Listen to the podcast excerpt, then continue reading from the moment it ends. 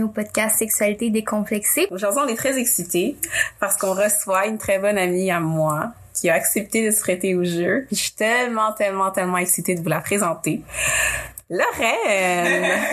Salut tout le monde. Comment est-ce que tu vas? Ça va, ça va et vous? Ça va très bien. Oui. Merci d'être ici. excitée de, de te rencontrer. Ben, moi aussi, je suis super contente d'être là. Mhm. Ben écoute, on va tout de suite plonger dans les premières questions parce que ça va nous permettre de, de, de te présenter en fait. Ouais. Fait que Lorraine, dis-nous un peu, qui es-tu? Tu as quel âge? Et qu'est-ce que tu fais dans la vie? Ouh.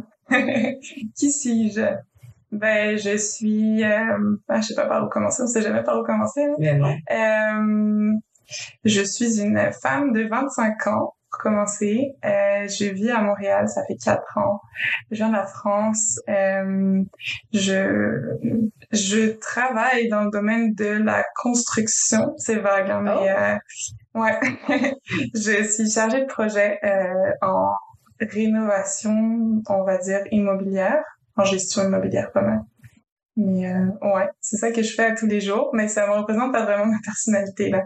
Mais en tout cas, en dehors de ça, euh, j'aime pas mal euh, genre je suis pas mal attirée par tout ce qui est psychologie, art. Euh, ouais, dans mes temps libres, je fais comme de la couture, euh, je fais je dessine, je je danse, j'aime beaucoup la danse, je fais de la danse latine. Yes. Oh! Ouais. J'ai jamais eu l'occasion de te voir danser, d'ailleurs. Ben, Faudrait que ça se passe un j'espère. jour. Ouais.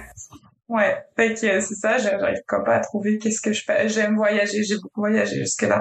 C'est- J'aime vraiment rencontrer des gens puis partager des choses comme aujourd'hui. C'est super le fun de partager sur la sexualité. Ouais. Puis, mais là, moi, j'ai déjà des questions pour toi. Euh, Qu'est-ce qui a fait en sorte que tu as voulu venir t'installer au Québec? C'était-tu pour tes études à la base ou... Euh, ouais, en fait, c'était pas mal une, une, euh, une, incita- ben, une incitation. Non, je sais pas, une inspiration de ma mère. Euh, j'ai une, une relation très proche avec ma mère, puis euh, elle m'a toujours dit elle est partie en vacances avec une amie à elle. D'ailleurs, c'est drôle parce que son amie qui est partie euh, au Québec en vacances, elle euh, c'est la mère d'une d'une amie à moi. En fait, c'est grâce à elle que j'ai rencontré cette amie-là. Mais j'ai fait des voyages avec cette amie, puis ma mère faisait des voyages avec sa mère, fait ça, ça nous a comme liés. Euh, puis elle me montrait des photos de ses vacances au, Québec avec euh, avec son amie quand elle avait je pense 30 ans et elle me disait que les gens étaient super gentils qu'elle a rencontré plein de personnes elle fait du stop dans tout le Québec. Euh, c'était super. À partir de ce moment-là je me suis dit bon c'est sûr que je vais au Québec à un moment donné mais quand je savais pas. Euh, finalement euh, j'ai eu l'opportunité de venir étudier ici pendant deux ans. Je me suis dit wow deux ans c'est génial c'est plus ce qu'il me faut je vais pouvoir découvrir à fond cette région puis ce pays. C'est ça je suis partie comme ça C'est ah, c'est super, mais c'est drôle venir en vacances au Québec. On dirait que nous, qu'on vit ici, c'est pas une idée qui... C'est ça, nous, les vacances, c'est ailleurs. oui, c'est ça.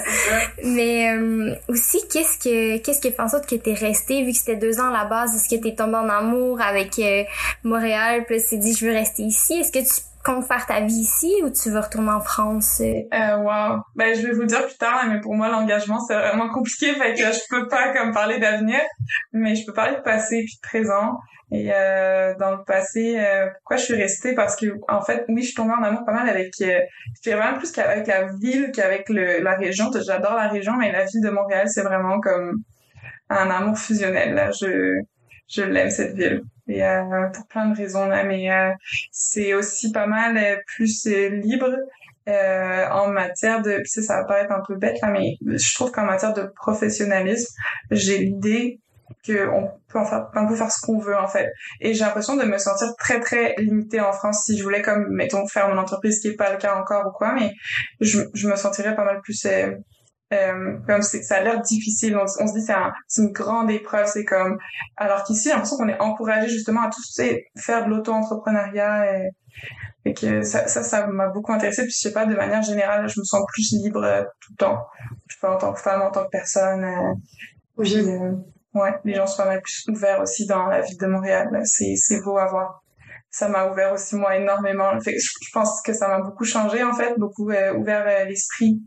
Puis euh, c'est ça qui fait que je j'ai pas envie de j'ai pas vraiment envie de retourner en France pour le moment. Pas pour vivre pour pour aller voir. Tu sais je me sens super bien quand j'y retourne je vois plein de personnes.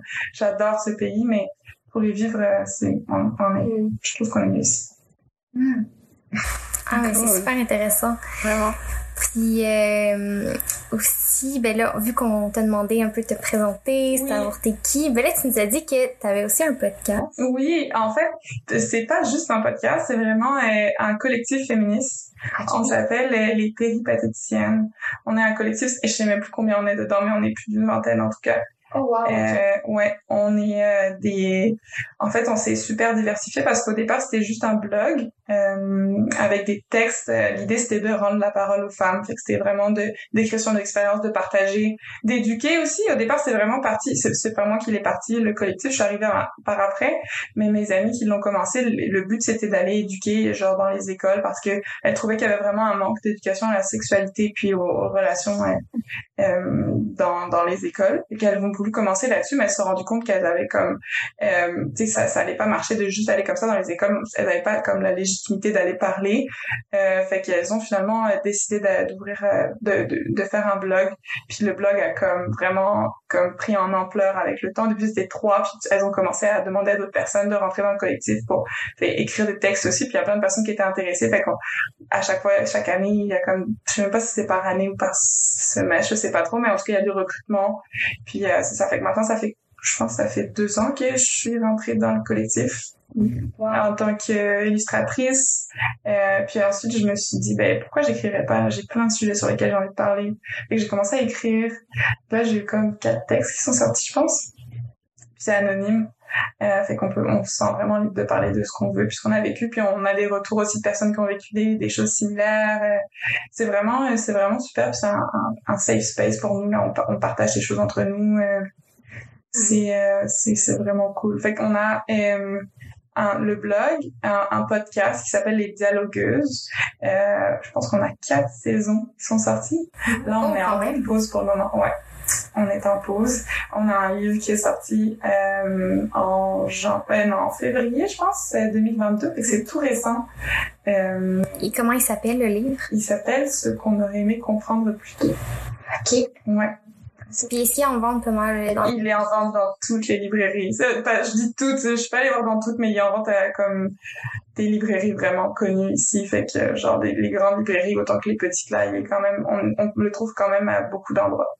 Par rapport à tout, par rapport au collectif, tout ce que vous faites, c'est tellement inspirant. Puis c'est ça, je vais aller lire là-dessus, je vais aller m'informer parce que je, je m'intéresse vraiment beaucoup là, euh, tout ce qui est podcast féminisme, euh, livres euh, sur le féminisme aussi. Euh, ces temps-ci, je- j'en lis beaucoup, j'en achète surtout. Ouais. Dès que je vais à la librairie, fait que là, je suis comme, ok, Mais en plus, tu sais, comme ce format, moi, je l'aime vraiment parce que c'est euh, c'est comme pas un livre qui est comme explique des choses. C'est vraiment des expériences. C'est des textes.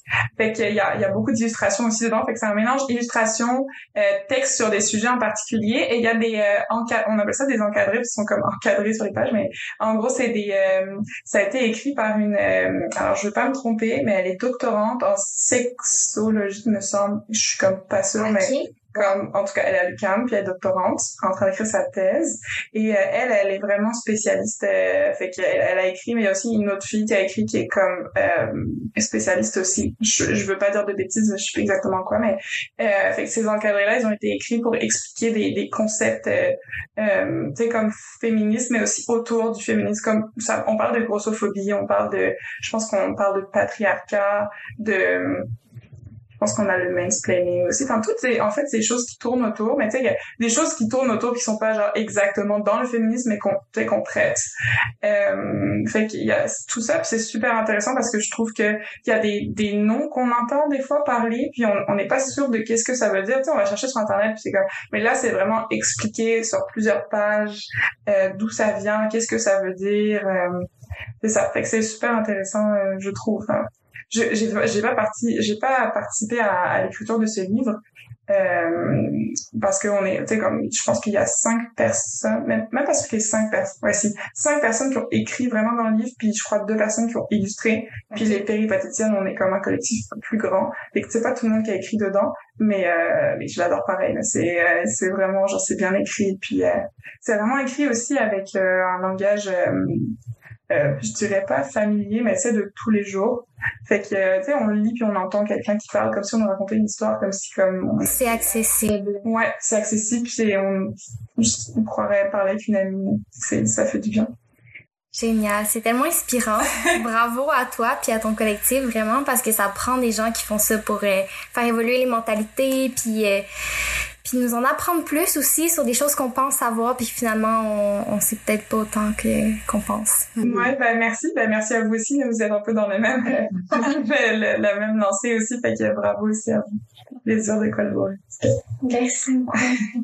Euh, ok, on rentre dans le, le- le vif du sujet. Euh, est-ce que parler de sexualité, c'est tabou pour toi ou est-ce que ça l'a déjà été? Euh, oui, alors, euh, je dirais que plus je grandis, puis moins ça l'est, puis avec le collectif aussi, on apprend à vraiment, genre, dire plein de choses. Euh, ça l'était vraiment quand j'étais, quand j'étais plus jeune. Je dirais, masturbation, là, c'était tabou, mais d'une force. ça allait rester jusqu'à, je pense que, mes, peut-être mes 22 ans, là, j'ai 25, que c'est vraiment pas longtemps. Euh, et même avec encore des amis, là, j'en parlerai pas. Euh, sais, en France, il y a plein de personnes qui je parlerai pas de ça ouvertement. Alors, en même temps, c'est un sujet quand même assez intime, mais euh, c'est plus que ça, là. C'est, pas juste intime. C'est vraiment les gens veulent pas dire que ça arrive. Puis, Ah oui, en France, c'est vraiment, euh, y a Ouais. encore plus qu'ici, mettons, c'est encore beaucoup plus tabou. Ben, je te dirais, quand ça fait quatre ans que je suis partie, je sais pas à quel point ça a évolué. Je dirais que mes amis ont quand même évolué dans ce sens-là, mais euh, je trouve qu'il y a plein de, de, de personnes avec qui c'est encore difficile d'en parler. Je suis pas mal sûre que, comme avec mes parents, c'est comme encore vraiment tabou, mais tu sais, genre, ça, c'est, c'est, ça va être à vie comme ça pour plein de gens. Je pense pas parler de sexualité avec ses parents. euh. Moi, je regarde un film, puis il y a des scènes de, de, de sexe et, euh, et de partir, là, si mes parents sont avec moi, je, j'ai pas envie de, d'endurer ça. Est-ce que tu penses qu'il y a une, euh, une, une grande différence, mettons, en France par rapport à, à la masturbation masculine versus Oh mon féminine? Dieu. Ben oui. Oui, mais je pense que euh, ça doit être quand même assez euh, représentatif ben, ici aussi, euh, d'après moi. Peut-être que c'est plus ouvert, là, ça m'étonnerait vraiment pas. Euh, surtout, c'est Montréal, c'est quand même une ville qui est comme, je trouve que c'est la ville des langues déliées, genre on parle de tout. Euh, mais euh, mais ouais, en France c'est incroyable. On parle de masturbation masculine depuis qu'on a quoi, 10, 12 ans. Puis c'est vraiment ouvert. là. On sait qu'ils le font, on sait comment ils le font, on sait euh, c'est quoi le liquide qui sort, on sait c'est sais comme on sait tout. La masturbation féminine, avant que je vois ça dans un film, j'ai vu ça, je pense que j'avais peut-être euh, 14 ans. Puis moi, je me masturbais, puis je disais à personne, j'ai l'impression que c'était un tabou. C'est- en fait, c'était pas un tabou, c'était juste, j'avais l'impression que je faisais quelque chose de mal, puis j'étais la seule au monde à le faire. Puis là, je voyais ça dans le film, puis là, ça me rappelait que j'étais quelqu'un de mauvais. Fait que là, j'ai comme éteint le film, ça m'a super mis mal à l'aise, parce qu'on voyait jamais, on voyait rien dans les films, dans les séries, on, personne n'en parlait.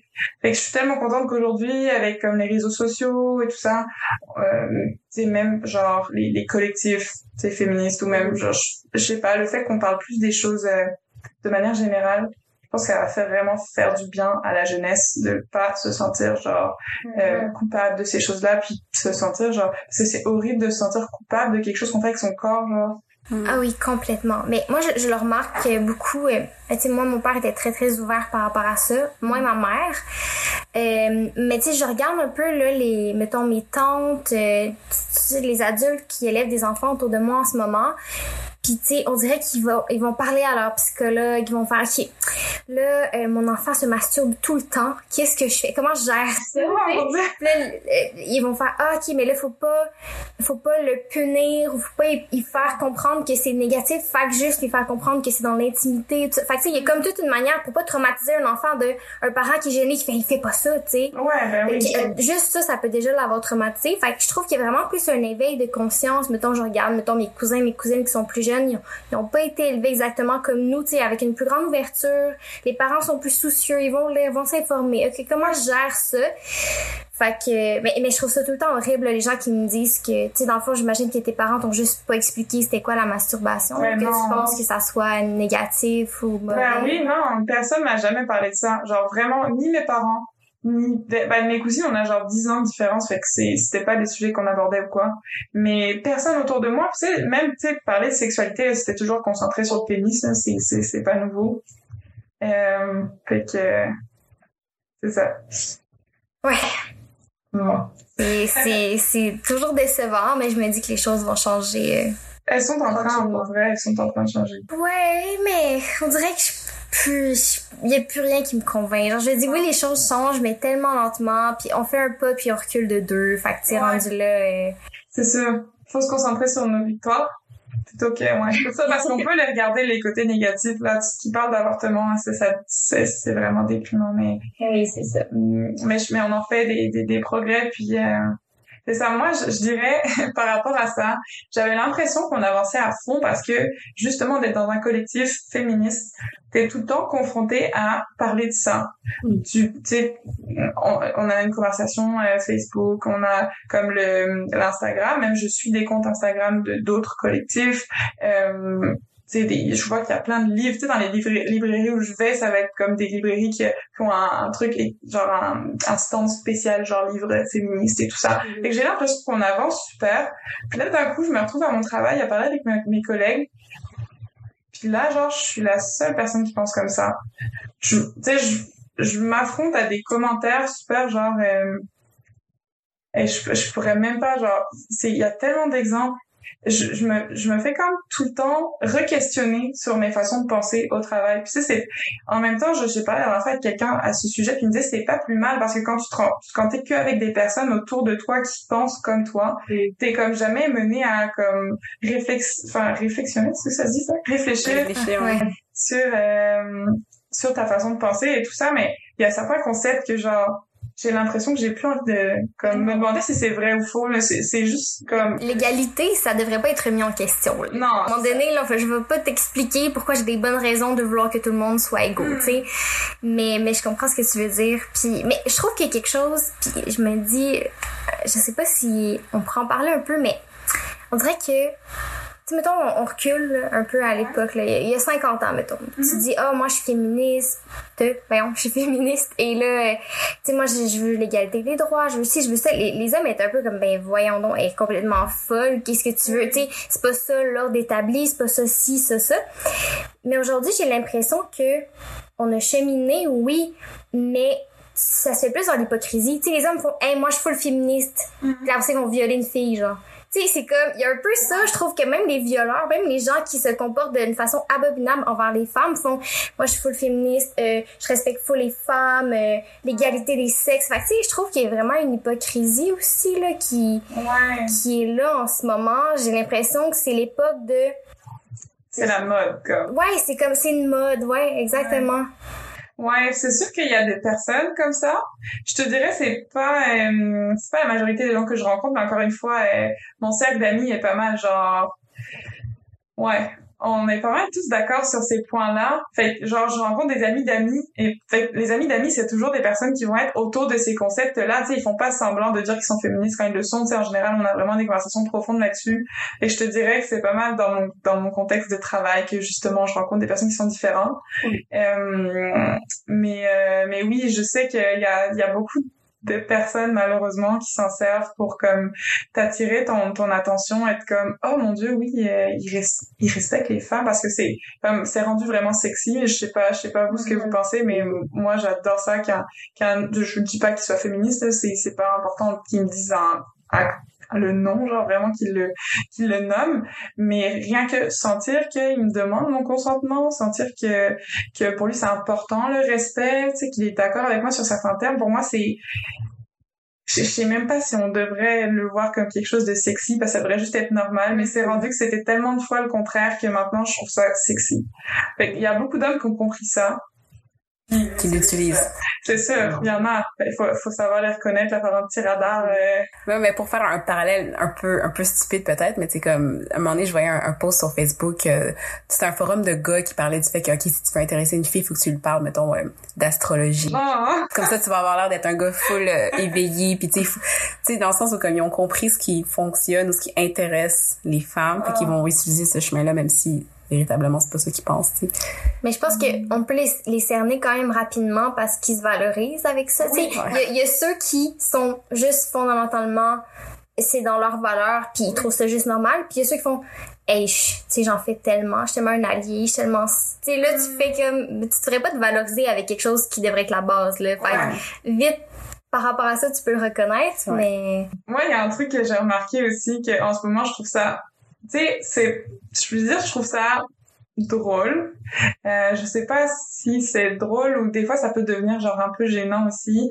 Euh, des personnes qui ont tellement peur de froisser une femme Mm. euh, que ils vont essayer de tu sais te prouver tout le temps que tu sais je dis ça mais mais mais tu sais genre je suis vraiment respectueux tu comme moi je suis vraiment tu sais ils essaient de te prouver parce qu'ils ont peur que tu crois que vu que c'est des hommes ils sont forcément genre antiféministes ou quoi ou qu'ils font tu sais forcément macho ou pas c'est vrai que euh, dernièrement, j'ai remarqué qu'il y avait certaines personnes qui ont un, un certain manque de confiance et qui vont directement essayer de, tu sais, ils pataugent un peu. Mais je les comprends et je les comprends vraiment euh, parce que c'est un gros travail de, de tu sais, de déconstruire tout ce qu'on a appris, même pour nous aussi en fait, pour tout le monde.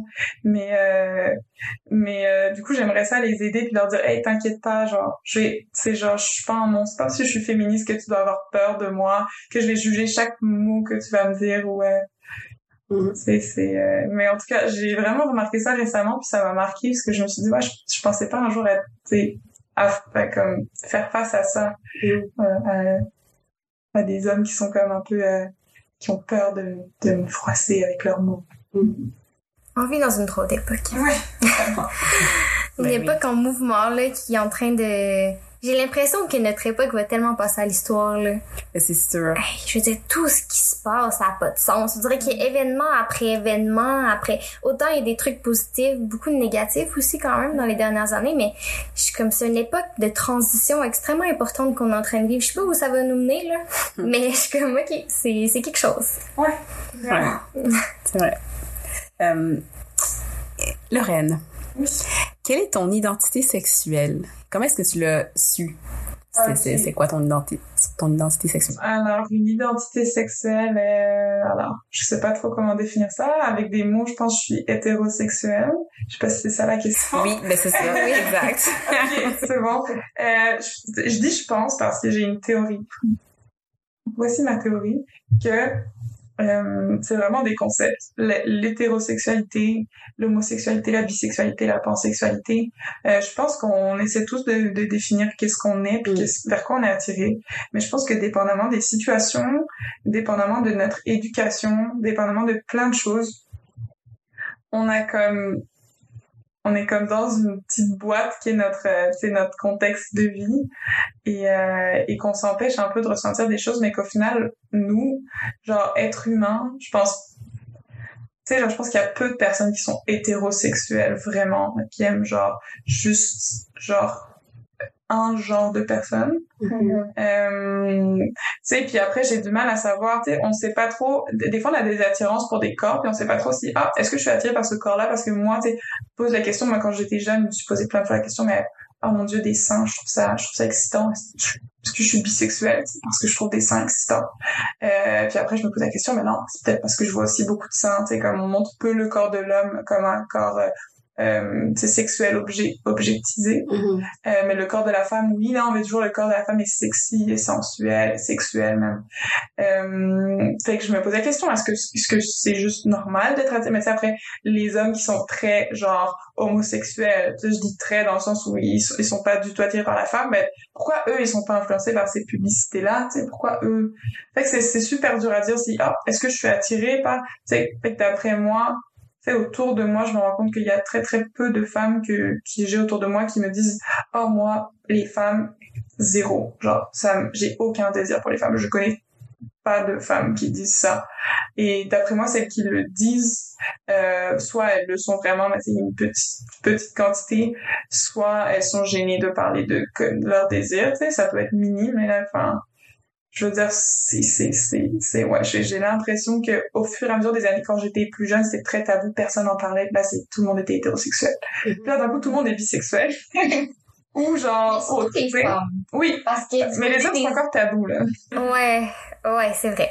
C'est vrai que des, j'ai rencontré, j'ai peu d'amis gars qui s'affichent ouvertement bisexuels, tu sais. Ouais. C'est soit je suis homosexuelle, soit je suis hétéro, tandis que la plupart de mes amis de filles, ah, je pense que je suis bi, je pense que je suis intéressée par euh, autant les hommes que les femmes. Tu sais, il y a vraiment, euh, Ouais. Je pense qu'il y, a il y a clairement un double standard dans, dans le fait d'être un homme qui est attiré par les deux sexes. J'ai l'impression que rapidement, t'es tout de suite mis dans le cadre de « Ok, non, t'es juste homosexuel. » Parce que Ouais. tu peux pas être gay Puis attiré par, dans le sens où comme, pour certaines femmes, un homme qui est attiré par les hommes aussi, même s'il est attiré par des femmes également, Ouais.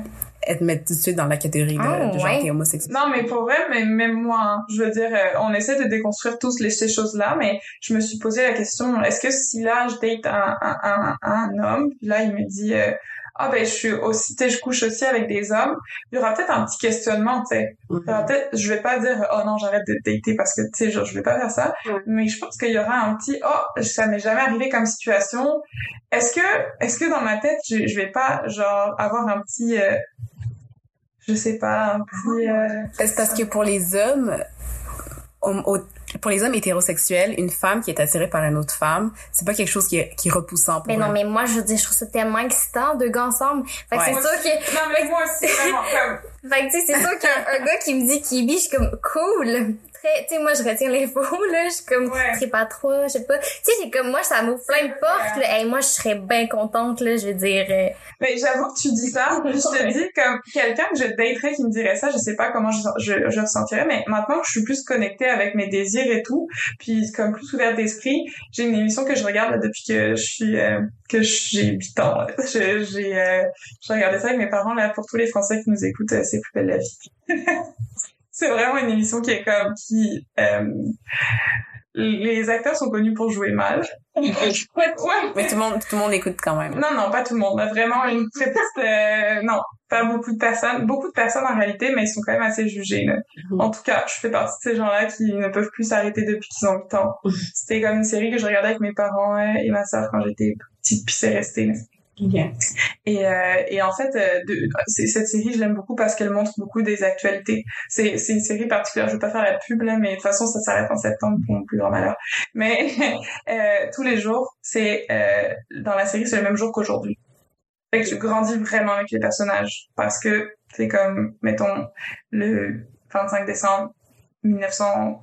Ben non, ça n'a pas commencé en 1900. Mettons 25 décembre 2010 ben, le- dans Plus belle la vie, c'est le 25 décembre 2010. Oh. Puis quand il y a une élection présidentielle, ben, le président est élu le même jour, en même temps. C'est comme, c'est pas en même temps, c'est le soir sur la même heure, mais ça, c'est quand même, c'est quand même fou. J'ai jamais entendu parler d'une autre émission qui était comme Fait ça. qu'il y a 365 épisodes par année?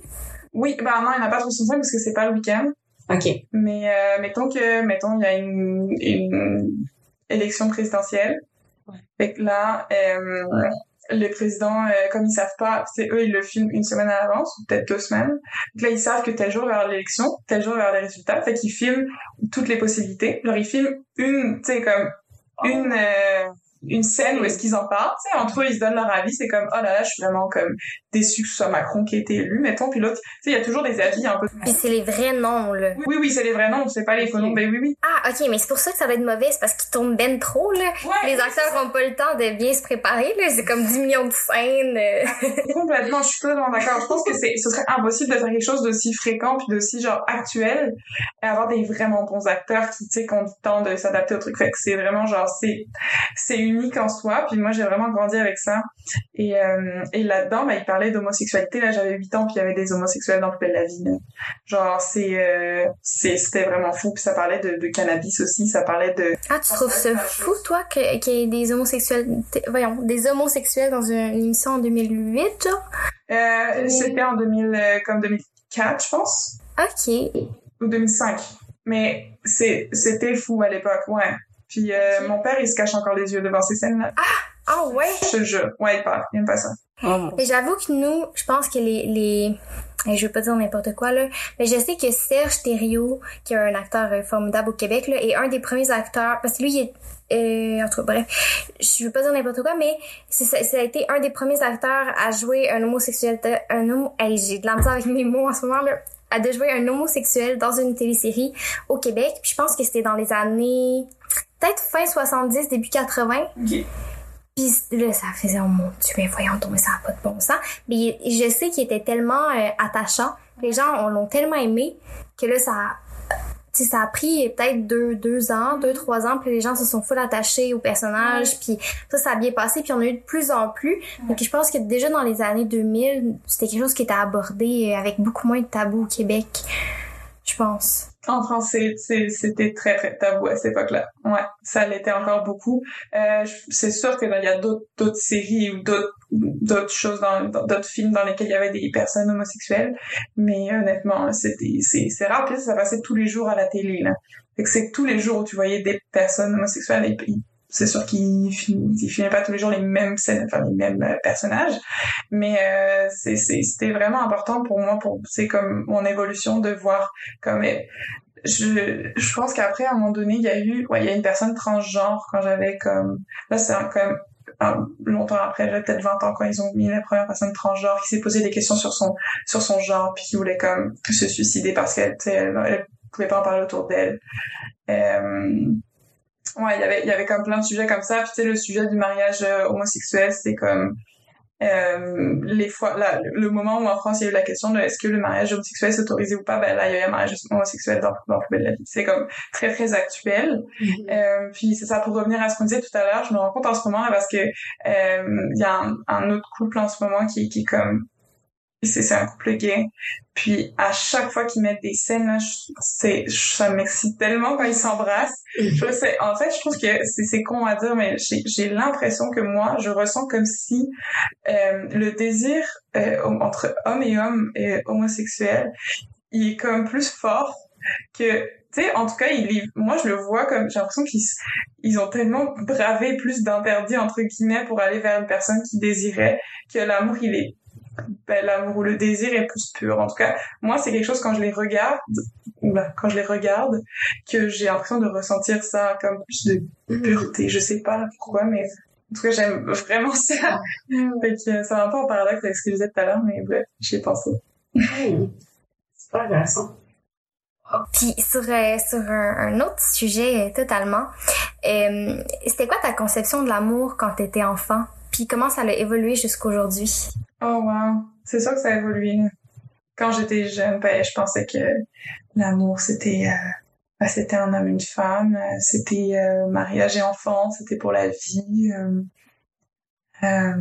ouais, je me posais beaucoup de questions. Je me disais, oh là, ça serait tellement bien quand je vais avoir du sexe dans ma vie. Genre, j'étais pas prête à en avoir, tu sais, mais je me disais, oh, imagine, genre, quand j'aurai comme 20 ans, je vais avoir une relation sexuelle. Enfin bref, je sais pas pourquoi ça me... tu sais, je me dis, c'est totalement une autre partie des relations humaines. Euh, mais en tout cas, je m'imaginais pas du tout ça comme euh, aujourd'hui je le vis. Euh, vraiment pas. J'ai comme faut que je déconstruise beaucoup de choses aussi. Les idées de couple, les idées de obligation, la monogamie obligatoire, le c'est comme le fait de ressentir la sexualité en couple comme un devoir conjugal. Ça, c'est quelque chose que j'ai énormément de travailler dessus, puis j'ai encore beaucoup de mal, tu sais. Euh, la libido. Euh... Mais bon, ça, c'était pas mes, mes, ma conception de, de, des relations, c'est plus ma conception de la sexualité. Mais pour les relations, je dirais plus que j'ai aujourd'hui, j'ai beaucoup de mal avec l'engagement, comme je disais tout à l'heure. Ça me ça m'angoisse. Genre, ça me... C'est un gros paradoxe parce que j'aime beaucoup... Euh, euh, l'idée de, de, partager beaucoup de choses avec quelqu'un et tout ça. Mais euh, après ça, dès, dès qu'il y a quelque chose qui, qui fait en sorte que je me dis que peut-être je vais comme ensuite être comme obligée de rester avec la personne, c'est je sais pas comment ça fonctionne dans ma tête, mais c'est vraiment dur pour moi. Puis euh, ça, ça dure depuis euh, depuis que j'ai des relations de couple, depuis depuis que j'ai 17 ans, je me, j'ai cette question-là de oh, pourquoi je ressens de l'anxiété dès qu'on, dès que ça va un peu plus loin dans le, la relation, tu sais.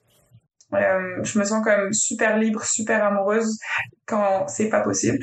Dès, dès que dès qu'il y a une possibilité que ça aille plus loin, une possibilité que ça dure, tu sais genre ça me met des, je sais pas dans ma tête il y a quelque chose que ça fonctionne pas. Je si je pensais que ça c'était naturel. Il y a beaucoup de choses qu'on on se rend pas compte que des fois, c'est l'être humain est pas genre juste euh, ok, ben tout le monde a des relations euh, homosexuelles, euh, euh, mariés, enfants, machin, toute la vie. Puis c'était rare dans ma tête que les gens se trompent. C'était beaucoup plus rare que, que ça ne l'est en réalité. Mais je dois dire que là-dessus, on est, on est pareil, là, parce que moi aussi, j'ai une grosse part de l'engagement mm. que j'explique pas. Ouais, c'est dur. Puis que c'est comme, moi, je le, je le sens comme une corde autour du cou. Ouais. Que genre, plus les trucs deviennent tangibles et réels et plus l'autre personne m'aime surtout parce que si l'autre personne est full indépendante puis déjà c'est beaucoup moins pire, mais si la personne attend beaucoup de toi, là, puis il y a des, des grosses attentes par rapport à la relation, là, et moi la corde à, à, à, à rétrécir, à rétrécir, à rétrécir, puis on dirait que j'ai de la difficulté à respirer, puis je me sens tellement pas bien, là. Ouais. C'est vraiment là que j'ai commencé à savoir c'est quoi l'anxiété. Vraiment, c'est ça, là. C'est le fait de se dire, je me sens, tu sais, peut-être, peut-être t'as des triggers, puis genre la personne va te dire un mot ou va te faire sentir, et là d'un coup tu te sens mal, tu dis, pourquoi je me sens si mal? Mm-hmm. En fait, tu te rends compte que, ah mon dieu, c'est, l'autre personne qui me fait sentir comme ça. Pourtant, la personne, elle a rien fait de mal. T'as juste comme dit, ah, viens, on va, je sais pas, au mariage de ma cousine. T'es comme, mais pareil, c'est vraiment en lien avec comme la personne. Si une personne me dit je t'aime, ouf, ça fait, ça me fait un effet genre pas du tout positif. non. Sauf si c'est un je t'aime mais c'est pas possible là, alors là je suis à fond. Mais euh, un, euh, un je t'aime et euh, on va rester ensemble. Non. Mais moi le dire encore pire. Est-ce que ça t'est déjà arrivé de le dire? ouais, ça m'arrivait de le dire mais ça m'arrive plus. Est-ce que tu le disais parce que moi ça m'est déjà arrivé aussi puis je le pensais pas là, c'était juste comme tu la première fois qu'on m'a dit je t'aime, moi j'ai figé puis j'étais comme oh, qu'est-ce que je suis supposée dire, Ouais. qu'est-ce que fait que j'ai fait Mm, moi aussi. Genre mais tu sais c'était comme genre je sais pas, je panique, je sais pas quoi faire, je sais pas quoi dire, l'autre personne attend une réponse, c'est comme moi aussi, mais tu sais c'était pas ça, fait que Ouais. je- tu sais ça m'est comme déjà arrivé. Mais je sais pas, toi, est-ce que quand tu le disais, est-ce que tu le pensais réellement ou c'était plus un je sais pas trop comment réagir non plus? Je te dirais que euh, j'ai une de mes meilleures amies. Euh, quand on a commencé de ces sujets-là, elle, elle, elle est en couple, ça fait euh, sept ans, je pense. Quand on s'est rencontrés, elle était déjà, était déjà avec lui.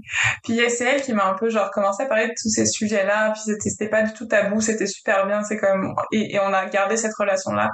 Euh, mais ouais, c'est elle qui me racontait, Ah, tu vas voir, euh, quand t'as envie de dire je t'aime, c'est en toi, c'est tellement fort, ça comme ça, ça te mange, t'as tellement envie de le dire. Et moi, quand elle m'a dit ça, moi, je suis quelqu'un, genre, j'ai- j'aime beaucoup les sensations humaines et tout. Et j'avais tellement envie de le ressentir, ce truc-là, que je pense que je me suis comme, vraiment, comme je, me concentrais que sur les choses positives, j'avais vraiment envie de le ressentir. Fait qu'à un moment donné, c'est arrivé que je l'ai ressenti. Mais moi, les, les envies de dire je t'aime, elles sont très ponctuelles. C'est, vraiment ça, c'est vraiment, le mot qui le décrit, c'est ponctuel et spontané. C'est comme, c'est là, puis le lendemain, je, je peux ne plus le ressentir. C'est vraiment sur le moment, je regarde la personne dans les yeux, je suis comme, oh mon dieu, je t'aime. Puis le lendemain, comme j'ai plus envie de le dire. C'est ça mon petit problème, on va dire, avec le je t'aime, c'est que je trouve qu'une fois qu'on l'a dit une fois, il est dur à arriver, genre, ouais, on dirait que c'est ma perception du truc, mais la perception de beaucoup de personnes, c'est une fois que tu l'as dit, c'est, oh mon dieu, tu sais, moi, je, mon, mon premier, bah, c'est pas mon premier copain, mais c'est la première personne avec qui ça a duré un peu plus longtemps. Euh, il m'a, je, je sais qu'il attendait que je dise. Puis le jour où je lui ai dit, j'avais aucun doute que lui, il allait me dire euh, moi aussi, tu genre je, l'ai, c'était pas un risque que je prenais, tu de mourir ou quoi. C'était vraiment genre, je me suis dit ah je crois que là c'est le moment. Puis là je lui ai dit, et je le ressentais sur le moment, mais euh, je sais pas si je le ressentais overall, genre dans la relation. Et euh, je me souviens que, genre, je pense qu'on est sorti avec un ami à lui euh, que je rencontrais pour la première fois, peut-être le lendemain. Puis ils sont partis, c'est con, je sais vraiment une anecdote là. Ils sont partis pisser dans des buissons, genre. Puis là, il est revenu, puis euh, après ça, on a continué euh, de parler, puis machin. Puis après, il m'a dit, Ah, tu sais, quand on est parti dans les buissons et tout, machin, je lui ai dit que que tu m'avais dit que tu m'aimais et tout, nan, nan. Fait que c'est vraiment comme lui, il a senti comme, oh mon dieu, tu te rends compte, elle m'a dit qu'elle m'aimait, puis ça a comme créé un truc de plus dans la relation. Euh, mais après ça, je me suis sentie, on va dire, quand même assez bloquée dans cette relation. Ça, je pense que ça m'a créé un petit trauma du je t'aime. De, à un moment donné, je l'aimais. Je me suis rendu compte que ça fonctionnait comme pas. J'aimais pas sa personnalité. Comme il y avait plein de côtés chez lui que j'avais jamais vu. Comme, je veux pas devenir politique là, mais il était comme pro-Trump. Il m'avait dit que le féminisme, ça servait à rien. À l'époque, je me qualifiais pas du tout comme féministe encore. Euh, mais ça m'avait comme choqué parce que pour moi, les féministes, c'était comme Simone Veil. C'était des personnes-là qui ont créé, qui ont comme été tellement importantes dans le passé. Je me rendais pas compte comme à quel point elles le sont encore aujourd'hui. Je me disais, tu peux pas dire que les féministes, c'est inutile. Genre, t'as pas le droit de dire ça à une femme, genre, même à personne, en fait. Fait que quand ça a commencé comme ça, je, il commençait à dire des choses macho et tout, j'étais comme, ou non, ça commençait à partir en débat souvent. Comme mon amour, il a comme chuté là, à ce moment-là. Euh, puis je me suis comme posé des questions. Est-ce que mon amour a déjà existé? Est-ce que, tu sais, je me- c'est, des questions que je me suis énormément posées, que je me pose encore beaucoup aujourd'hui. Mais ouais, je- j'avais ce truc-là où dans le moment, genre, je voulais plus être avec lui, mais j'étais comme pas prête à lui dire. Pour moi, c'est très dur une rupture. C'est très dur de l'annoncer à la personne. Fait que j'ai attendu des mois avant de lui dire que je voulais plus être avec. Mais pendant ces mois-là, je doutais.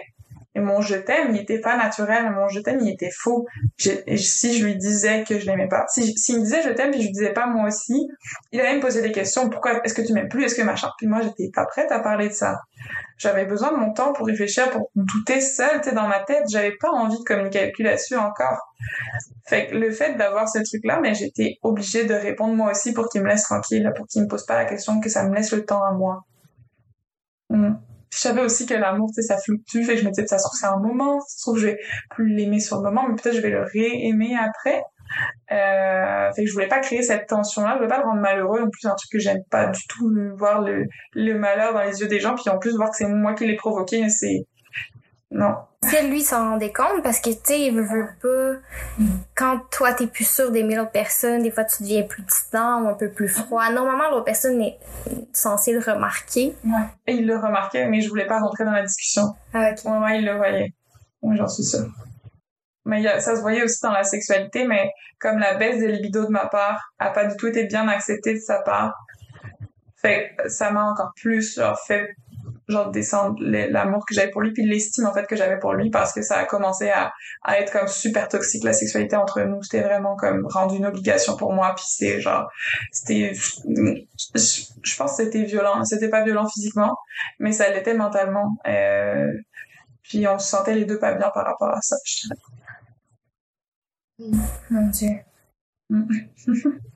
Désolée, j'ai un peu lourd. Non, mais non, mais non, je, je trouve juste ça. Euh, il y a tellement de relations toxiques. Mm-hmm. Ah.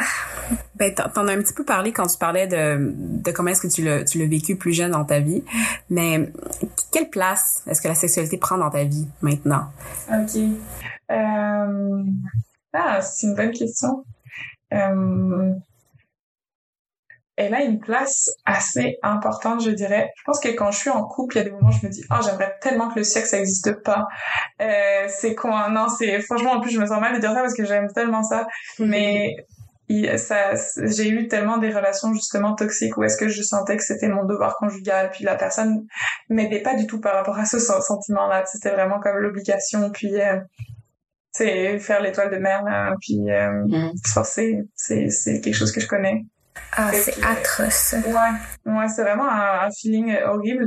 Euh, donc, je dirais que dans ce moment-là, je me dis, ah, j'aimerais tellement juste de l'intimité comme des câlins. Je veux tellement plus qu'on me touche. Je veux tellement plus toucher quelqu'un. Je voudrais juste comme que ça existe plus, genre. Je me dirais, je me dis dans ce moment-là, un couple sans sexe, moi, je pourrais largement. Puis après, c'est comme, maintenant, je me dis, no way, genre, j'ai pas envie de ça, en fait, pas à mon âge, en tout cas. Peut-être plus tard, je me dirais ça, je sais pas. J'aimerais ça pas perdre la libido, mais je me dis ça arrive. Est-ce que tu penses que c'est c'est un c'est un besoin ou c'est un plus dans ta vie? Mais là, on va parler de sexualité saine, mettons, là. juste, juste la scène. Est-ce que... Ah, c'est un besoin. Ouais. Ouais. Aujourd'hui, je la définirais comme un besoin. Je dirais que euh, je... Dans certains moments, c'est un plus. Genre, mettons, en couple, ça peut être un plus. Euh... Oh, qu'est-ce qui fait qu'on coupe, c'est un plus? Parce que c'est une relation plus intime avec moi-même, je pense, la sexualité. Comme, des fois, genre, je suis un peu stressée, puis là, d'un coup, genre, je suis, genre, je suis excitée. Puis là, je vais, comme, me découvrir moi-même, comme, euh, explorer des parties de moi, explorer des désirs que j'avais pas avant, explorer des choses. Puis là, c'est vraiment un moment avec moi-même. Euh, je pense que c'est un des moments les plus... Euh, pur puis les, les, les plus de connexion avec moi-même que genre je pense que c'est un besoin puis il y a des moments où je suis comme vraiment oh mon dieu j'ai tellement envie puis là je, je laisse c'est comme je laisse le désir monter c'est comme mettons en couple quand même pas en couple mais c'est quand tu t'apprêtes à une relation sexuelle avec quelqu'un puis tu fais monter le désir et tout ben j'ai aussi cette relation avec moi-même des fois je suis comme horny puis je suis comme ok mais attends c'est comme là après je suis comme de ce moment-là où j'aime vraiment ça fait que je dirais que ça, c'est plus euh, un besoin, mais tu ça reste dans, c'est sain, c'est pas non plus euh, trop, tu sais, c'est pas souvent ou quoi, mais c'est vraiment des moments que j'apprécie. Hum, puis des fois, je l'ai pas pendant des mois. C'est comme, c'est très, très hum, dépendant de, du moment, de comment je me sens, de, de où je suis dans ma vie, de mes hormones, je pense, des choses comme ça. Fait qu'il y a des moments où je te dirais, ah, ben, j'ai pas eu envie depuis des mois. Puis il y a des moments où comme ça m'arrive à tous les jours de me dire oh mon dieu j'aimerais tellement là. Puis peut-être que c'est une mauvaise interprétation de ma part, mais on dirait que de la manière que t'en parles, j'ai l'impression que la masturbation c'est un besoin, puis la sexualité en couple c'est comme un plus. On dirait que ça sonne comme ça. Ouais, parce que j'ai, j'ai écoute, j'ai du mal à, à voir la sexualité sur le long terme en couple. J'ai jamais eu de relation heureuse dans laquelle euh, ça a duré, tu sais, mon ma libido a duré sur toute la relation. Ben, honnêtement, je dis ça, mais il y a certaines relations. En fait, les seules relations où la sexualité était pas toxique. Les seuls moments où j'avais plus envie, c'était quand j'étais plus euh, intéressée par la personne. Fait c'était quand même, je peux dire que si c'est quand même resté, mais j'ai jamais eu des relations plus longues de comme un an et demi, tu sais. Fait que je peux pas dire sur, tu 4, 5, 6, 10, 20 ans, genre, si, si vraiment, genre, j'aurais encore une libido pour la personne. Fait que là, dans ce moment-là, ce serait comme peut-être un plus pour nous connecter ou je sais pas. Euh, mais je pense que c'est peut-être lié au fait que quand c'est avec moi-même, je me force jamais. Tu sais, mettons, c'est comme je disais tout à l'heure, si j'ai envie là, puis j'ai plus envie pendant 12 mois, il y a jamais personne qui va venir me faire chier avec le fait que oh tu devrais le faire là là. Je suis comme non, j'ai pas envie, je le fais pas, puis j'y pense même pas. Alors qu'en couple, il y a ce côté-là où est-ce que honnêtement, je peux me dire ce que je veux, mais c'est sûr que même si j'ai une relation super saine avec mon partenaire, il y a toujours un moment où je vais me dire bon allez, fais un petit effort là, fais-le parce que genre pour tu pour pas perdre cette connexion, pour tu genre tu veux t'obliger même si c'est pas l'autre personne qui te le demande. Ah non, si c'est non, l'autre personne va me demander mais pas, elle va pas me demander de me forcer, mais ça va venir vers moi. Puis je pense que même si la personne n'est pas en train de me dire euh, il faut absolument qu'on le fasse, je pense qu'il y a un côté de moi aussi, mettons ça fait un mois qu'il s'est rien passé, puis je sens que ça lui pèse, euh, je, je, suis trop empathique pour ne pas le faire. Puis c'est ça, c'est aussi un combat entre mon empathie puis mon désir que que j'essaie de mener depuis des années. Euh, mais c'est ça, c'est pour ça que je dirais j'ai une relation avec la masturbation pas mal plus saine que ma relation avec euh, le sexe en, en couple. C'est peut-être pour ça que je parle de sexualité de cette manière-là, mais tu sais, euh, mettons pour des, des relations qui étaient pas des relations de couple, qui étaient plus des relations genre passionnelles qui duraient en, moins de temps, c'est sûr que j'ai genre exploré des choses que j'ai tellement aimées puis que je pourrais jamais faire ça toute seule puis j'aime trop partager ça. Ça c'est incroyable. Pour moi le partage sexuel avec avec un partenaire euh, c'est incroyable mais faut trouver la personne qui va te respecter avec qui tu te sens bien. Ça c'est pas à chaque fois comme ça. Puis en couple j'ai pas trouvé la solution parfaite encore. Puis est-ce que tu penses que d'avoir un, couple ouvert pourrait en partie régler ce problème-là, dans le sens de plus se sentir coupable si t'as plus de libido, parce que la personne peut ouais. aller voir d'autres personnes. Ouais, sûrement, mais j'en suis pas rendue là dans mes euh, dans mes émotions. Je pense que ce serait très très dur pour moi. Je suis genre j'ai un peu euh, beaucoup peur de l'abandon. Je pense que ça va ensemble avec euh, la peur de l'engagement puis la peur de l'abandon. C'est ça va de pair, même si on s'en rend pas compte forcément sur le moment. pour tous les travaux de, de, thérapie que j'ai fait dans le passé, je me rends compte que oui, c'est lié. Et et ouais, donc d'après moi, la, peur de l'engagement, bah, la peur de pardon de l'abandon, ça fait en sorte que si quelqu'un allait voir quelqu'un d'autre, j'aurais comme sans arrêt comme l'angoisse que l'autre personne m'aime plus ou trouve l'autre personne mieux ou tu sais je me sentirais euh, euh trahie ou tu sais je serais parano, tu sais ça on va dire que je pense que émotionnellement là je suis pas prête à ça. Mm. Mais c'est sûr que dans les couples d'autres personnes, je le vois que ça peut aider dans ce sens-là. Des personnes qui ont des relations ouvertes saines, c'est sûr que ça vient balancer des problèmes de couple qu'ils auraient s'ils n'avaient pas ça. Euh, fait oui, je pense que ça peut être des solutions, mais je suis pas encore là. Ça dépend des individus aussi. Oui, ouais. Surtout, il y a des personnes qui seraient jamais comme pour des couples ouverts non plus, qui seraient jamais prêts à être en couple ouvert, qui aimeraient pas ça même. Ouais. ouais. Est-ce qu'il y a un événement ou une personne qui a changé ta vision de, la de ta sexualité ou la façon que tu la vis? Mon Dieu, oui. ouais. Tell me about it. ok, c'est le moment euh, Euh, tous, tous ces moments sont intimes, là, mais celui-là, je trouve qu'il est plus. Euh, ouais. Euh, il y a quelques années, j'ai eu une expérience euh, BDSM. Oh! Ouais. Euh, ouais, je me suis comme, tu sais, c'est vraiment cliché là. Je pense que Fifty Shades of Grey, ça m'a vraiment comme intéressé au truc. Je me suis comme connectée avec mes désirs à, de ce côté-là. J'ai lu les livres avant que les avant que les films sortent. C'était. Euh... On peut-tu parler à quel point je trouve c'est mal écrit? Est-ce que tu trouves aussi?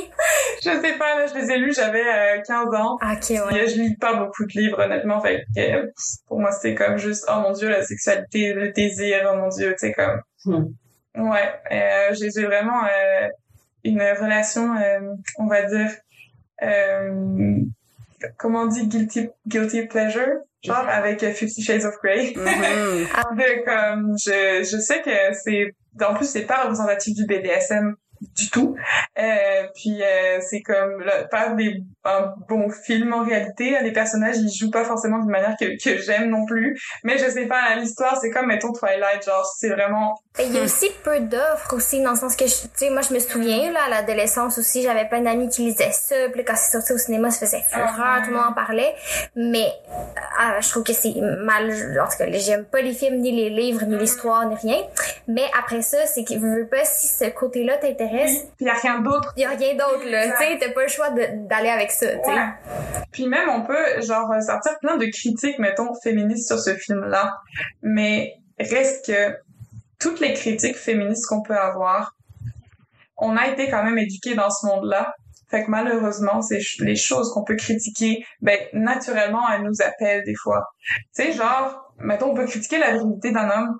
C'est pas la vérité d'un homme, mais l'idée de la virilité, puis de dire, OK, la masculinité toxique et tout. On a tous, tout, tout, enfin, tous et toutes un moment où, où, où on s'est dit, genre, oh mon Dieu, c'est cette personne, genre, est virile, puis c'est, c'est attirant, tu sais, ça fait ça, son charisme. Euh, fait même si on essaie de se de combattre ces, ces, ces choses-là, euh, à un moment donné, dans un film, euh, un mec macho, euh, quand j'avais 15 ans, ça, ça, m'attirait. Je dis pas ça pour Fifty Shades, mais sais, pour, de manière générale, et tous ces concepts-là, tu sais, toutes ces critiques qu'on peut avoir aujourd'hui, avec du recul, à l'époque, on se trouvait ça attirant. Fait que oui, j'ai cette petite relation-là, mais pour répondre à ta question, euh, j'ai eu une relation euh, BDSM avec quelqu'un euh, qui m'a comme vraiment appris plein de choses. Puis euh, je dirais que ça a changé ma vision sur la sexualité, surtout à cause, bah, en fait, par rapport au consentement. Euh, c'est un truc de fou. Je pensais jamais que une relation dominant-soumise, ça pouvait m'apprendre euh, quelque chose sur le consentement. Tu sais, on voit vraiment ça comme, oh mon Dieu, la femme se soumet. nan, nan. Déjà, premièrement, c'est comme pas la femme qui se soumet tout le temps. C'est comme, il y a dans les deux sens. Ah oui, bien sûr. Puis madame qui aime ça mais euh, dans mon cas, euh, je me suis dit ah mon dieu, mais est-ce que ça viendrait pas chercher mon féminisme aussi de dire comment je peux comme me soumettre à ce point à un homme puis devenir parce qu'il y a beaucoup de il y a une grosse relation à la à comment on appelle ça? Euh, voyons j'ai perdu mon mot. Euh, l'humiliation puis euh, c'est ça mais sauf que euh, dans le contexte du jeu c'est vraiment différent comme c'est c'est sain je dirais. Je, vois ça comme quelque chose de sain alors qu'on peut regarder de loin puis voir what the fuck c'est vraiment fucked up. Mais en tout cas moi ce que j'ai retenu là dedans c'est que la personne c'est une phrase que, cette personne là m'a dit c'est vraiment tu si jamais la personne soumise est pas euh, d'accord avec euh, ce que son dominant lui demande de faire et que là, elle arrête tout, euh, ça risque de créer déjà un mal-être euh, général. Euh, la fille, elle risque de genre vraiment se sentir mal. L'homme, il va se sentir mal aussi. Est-ce qu'on veut vraiment arriver là? Ben non, c'est vraiment pas le but. Là, le but, c'est de s'amuser les deux. Puis les deux, ils vont pas s'amuser si ça arrive. Si la personne stoppe d'un coup, mais ça va comme, ça va peut-être même mettre fin à genre leur relation dominant-soumis, euh, si jamais c'est trop intense. Fait que l'idée, c'est vraiment pour le dominant de trouver, comme de, d'essayer de comprendre qu'est-ce que sa soumise est prête à faire, puis qu'est-ce qui l'excite, pas forcément l'excite, mais qu'est-ce qu'elle a envie de faire. Euh, a des discussions, non? Parce que Ah j'ai- ouais, beaucoup écouté beaucoup là, de, de personnes qui, justement, euh, plus des dominants, là, qui, Ouais. qui parlaient, puis qui disaient, moi, je le fais pas avec n'importe qui. Il y a plein de gens qui m'approchent, mais je choisis la personne avec qui il y a une chimie. Ensuite, on discute pendant, tu sais, de la première rencontre, c'est juste des discussions pour juste voir qu'est-ce que tu veux, qu'est-ce que je veux, comment est-ce qu'on peut se retrouver là-dedans, puis tout ça. Fait que je pense qu'avant que ça se passe vraiment, tu sais, vous savez un peu où ça s'en va, là. Ah mais oui, moi je te dirais que avant que notre première relation sexuelle arrive, il s'est passé, je pense, un mois ou peut-être plus.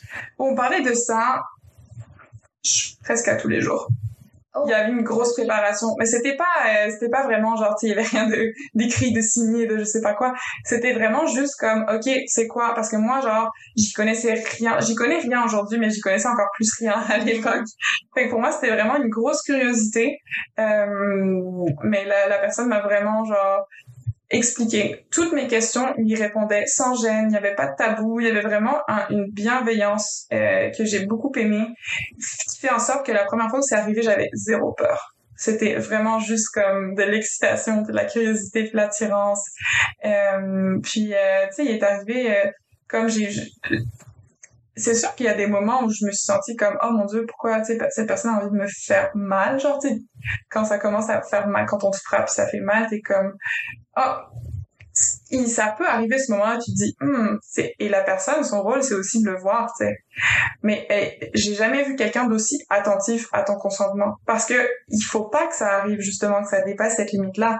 Fait qu'il a pas intérêt à pas le voir. Fait il y a une observation, c'est du non-verbal, c'est du verbal, c'est du, ben, c'est c'est pas beaucoup du verbal d'ailleurs, c'est surtout du non-verbal. Le verbal se passe surtout avant, parce que pendant, tu vas pas comme dire, oh non, j'aime pas ça. Euh, c'est vraiment justement un jeu mental, puis. Oui, il y a des safe words, bien sûr. Oui, mais l'idée c'est justement de jamais arriver à, dire un safe word. Ça peut arriver puis c'est pas grave. Mais je veux dire, le travail du dominant c'est d'être capable de voir ce que l'autre veut, puis de, le savoir aussi par avant parce que tout se discute avant, puis se discute après aussi. Hein. On peut dire ce qu'on aime, ce qu'on n'a pas aimé, ce que machin, mais quand t'es dans le jeu, l'idée c'est de rester dans le jeu. Mais c'est pour ça qu'il faut, il y a une relation de confiance qui doit se créer. Et dans aucune de mes autres relations, j'ai jamais eu ça le fait qu'on m'écoute vraiment et qu'on s'intéresse à c'est quoi que je veux sur le moment, c'est jamais arrivé à ce point. Alors que là, c'est, je me suis tellement sentie écoutée, je me suis tellement sentie genre que que mes, c'est genre j'ai découvert des sensations que j'aurais jamais connues, puis je me suis vraiment genre fait confiance à la personne, juste que je pense qu'avant j'avais jamais vraiment fait confiance à ce point à quelqu'un. Euh, et c'était instantané, mais c'était vraiment genre sur une petite période. Le jeu, ça dure quoi, je sais pas, deux trois heures. Euh, en tout cas, ça m'a ça a énormément appris euh, sur ma sexualité. Puis c'est vraiment con. Bah, j'avais l'impression que ça allait m'apprendre quelque chose, puis que j'allais en retenir une leçon. Ce que ce qui est le cas aujourd'hui, mais juste après, ben comme pas juste après, mais après, euh, j'ai eu une relation avec quelqu'un puis euh, notre sexualité était pas mal toxique puis toutes ces questions là de devoir conjugal de tu genre se forcer et tout ben c'était à fond là dedans comme je pense qu'on le faisait à tous les jours puis j'ai eu envie de enfin très peu de fois à cause du fait qu'on tu qu'on sollicitait tout le temps hein, parce que moi je suis quelqu'un quand même qui genre je sais pas trop quel genre de lipido tu sais, mais ça dépend des moments. Mais tu sais, je suis pas quelqu'un qui a genre jamais envie. je suis très loin d'être asexuelle. Euh, puis euh, c'est ça, j'étais jamais connectée à mon désir à cause qu'on est toujours là en train de me dire ok go on y va, c'est parti, on le fait. Comme je j'étais pas connectée avec moi du tout avec mon désir. Fait genre maintenant genre je, suis contente d'être en dehors de tout ça, mais quand je reviens à ma relation avant ça avec genre ce que j'ai eu vécu avec le BDSM, je me dis c'est tellement une expérience que je veux garder comme bien ancrée puis me dire c'est possible de se faire respecter à ce point c'est possible d'être écouté, c'est possible que le mec il comprenne vraiment quand t'as envie, puis quand t'as pas envie, puis qu'il y a vraiment une écoute. Euh, ouais, c'est ça qui a changé ma vision, ouais. Puis est-ce que il y a quand même quelque chose euh, sur lequel je suis quand même curieuse? Est-ce que tes relations avec justement, tu sais, le devoir, l'idée du devoir conjugal, est-ce que est-ce que c'était présent autant avec tes relations que tu as eues ici au Québec mm-hmm. qu'en France, ou tu vois quand même une différence dans la mentalité? Euh? euh j'ai très peu de relations avec des Français. C'est euh, ouais, ma relation. Euh, euh, ouais, mon ma première euh, relation de couple qui a duré un peu plus longtemps, euh, c'était avec un Allemand. Puis après, c'était Colombie, Mexique. Genre, j'ai, non, j'ai pas eu de longue relation avec un Français. Peut-être une relation. Et c'est dur de comparer avec la France. Mm-hmm. En soi, si je comparais, je pourrais comparer de relation avec mes amis, mais tu sais, je connais pas tous les détails. Hum, donc c'est difficile à dire. Mm. Ouais. Mais euh, tu sais, j'ai jamais eu de relation avec un Québécois non plus. Fait que ça, je saurais pas dire non plus la différence Québec-français. Je serais vraiment mal. Je pourrais dire comme la différence Allemagne-Mexique.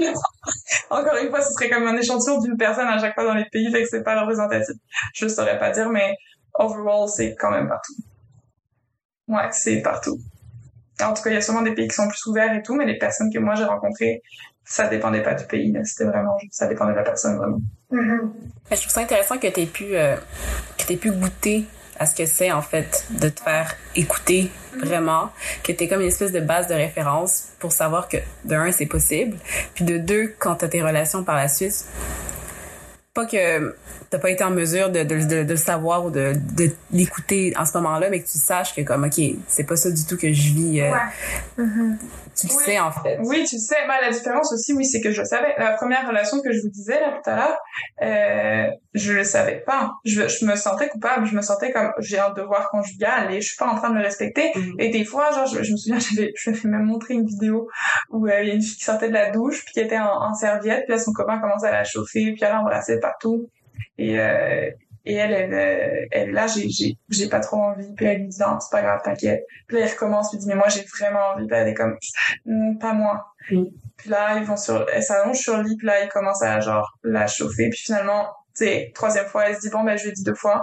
Puis là, je pense que, tu sais, elle a, elle a plus envie de, se battre, même. Fait qu'elle elle le laisse juste faire, puis tu la vois, elle est juste comme sur le lit, puis elle regarde dans le vide. Puis lui, il continue, genre.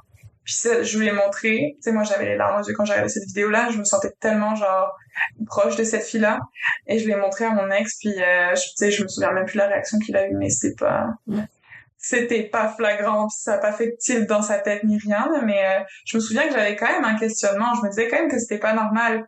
Mais j'avais beaucoup de culpabilité tu sais pourquoi j'ai pas envie de lui pourquoi tu sais. Et euh, et après comme au fur et à mesure du temps ça ça a vraiment changé. Puis avec la relation de BDSM que j'ai eue genre c'est sûr que ça a changé. Puis dans la, la, relation la dernière relation toxique que j'ai eue que je vous racontais bah là je le savais. Depuis le début je le savais puis j'essayais d'en parler avec lui mais c'était comme la première relation vraiment de ma vie où j'avais vraiment un lien euh, fort avec la personne avec qui j'étais. Je me sentais tellement bien, j'avais pas juste ce problème, ce problème d'engagement, je le sentais beaucoup moins avec lui. Je me sentais genre euh, connectée, je me sentais qu'on avait les mêmes euh, centres d'intérêt dans la vie, on, on, vibrait sur plein de trucs. Et je voulais pas gâcher ça. Donc, je me disais, la sexualité, ça va s'arranger, on va arriver à discuter, il est tellement ouvert sur plein d'autres sujets, on arrive tellement à parler sur plein d'autres sujets, c'est sûr que ce sujet-là, quand on va briser le tabou, on va arriver à faire en sorte que ça se passe bien. Je suis sûre qu'on est capable d'avoir une bonne sexualité. Tu sais, j'ai essayé, j'ai essayé, j'ai essayé, mais ça marchait pas, puis j'ai jamais réussi à, passer au-delà de ça avec lui, fait qu'au bout d'un moment, j'ai comme abandonné. Mais je le savais, là. Pour le coup, dans ce, dans cette relation-là, depuis le début, je me disais, il y a quelque chose, on, on doit travailler là-dessus. Hum, mon Dieu, ça me décourage tellement. Non, non, mais de, de savoir qu'il y a autant d'hommes problématiques, dans le sens que j'en viens pas que t'aies eu à subir ça, là, à passer par ça. Puis tu sais, si tu m'avais dit, oh, il y en a eu un, j'aurais été bon. Mais là, que toutes tes relations, tu sais, ça a été ça, je suis comme... Parce que la personne avec qui tu pratiquais le BDSM, est-ce que c'était t'étais en relation avec lui? C'est ça, fait tu sais, la seule personne, c'est un peu ironique, tu sais, la seule personne qui t'a vraiment respecté, t'étais... Mais c'est pas, honnêtement, c'est pas la seule. J'ai eu une relation depuis aussi, ma dernière relation euh, en date, je j'étais super respectée sexuellement. Ok. Ouais ouais. Et ça ça m'a fait du bien. C'était pas euh, autant c'était j'étais respectée mais c'est sûr que j'étais pas autant écoutée que dans ma relation BDSM parce que là il y avait vraiment genre on veut la personne cherche à savoir jusqu'où tu peux aller qu'est-ce que t'aimes tu il y a vraiment genre un travail qui est fait là-dessus. C'est le c'est la base c'est alors que dans une relation genre on peut te respecter mais pour autant pas aller chercher ce que t'aimes à fond, genre, tu sais quoi, qui te fait vibrer, c'est quoi tes désirs, tu pourrais le faire. Oui, ça, ça devrait, mais comme c'était pas du non-respect de pas le faire, tu sais, comme il y avait des choses que qui étaient pas comprises de, dans, dans ce que j'avais envie, puis dans ce qui me, tu sais, c'est la relation euh, sexuelle était pas parfaite, mais je me suis jamais sentie forcée, le consentement était respecté, euh, ça, ça faisait du bien. Puis tu sais, si j'allais pas vers lui, il venait pas vers moi, puis ça, ça m'a vraiment fait du bien. Comme je sentais que quand je venais vers lui, il avait, à chaque fois, tu sais, il avait envie. Mais euh, mais lui, je me sentais jamais sollicitée. Puis honnêtement, je pense qu'à cause des relations que j'ai eues, maintenant, j'ai de plus en plus de mal à, être sollicitée. Pour moi, genre, je vais quand je vais être sollicitée, je vais tout de suite me sentir crispée de oh, euh, est-ce que j'ai vraiment envie de savoir cette question-là, de ce que j'ai vraiment envie, que je le fais pour lui. euh, ça l'est plus. Mais tu sais, ça, ça va s'améliorer avec le temps, là. C'est, c'est des choses qui se travaillent, mais euh, c'est sûr que ça m'a marqué. ouais.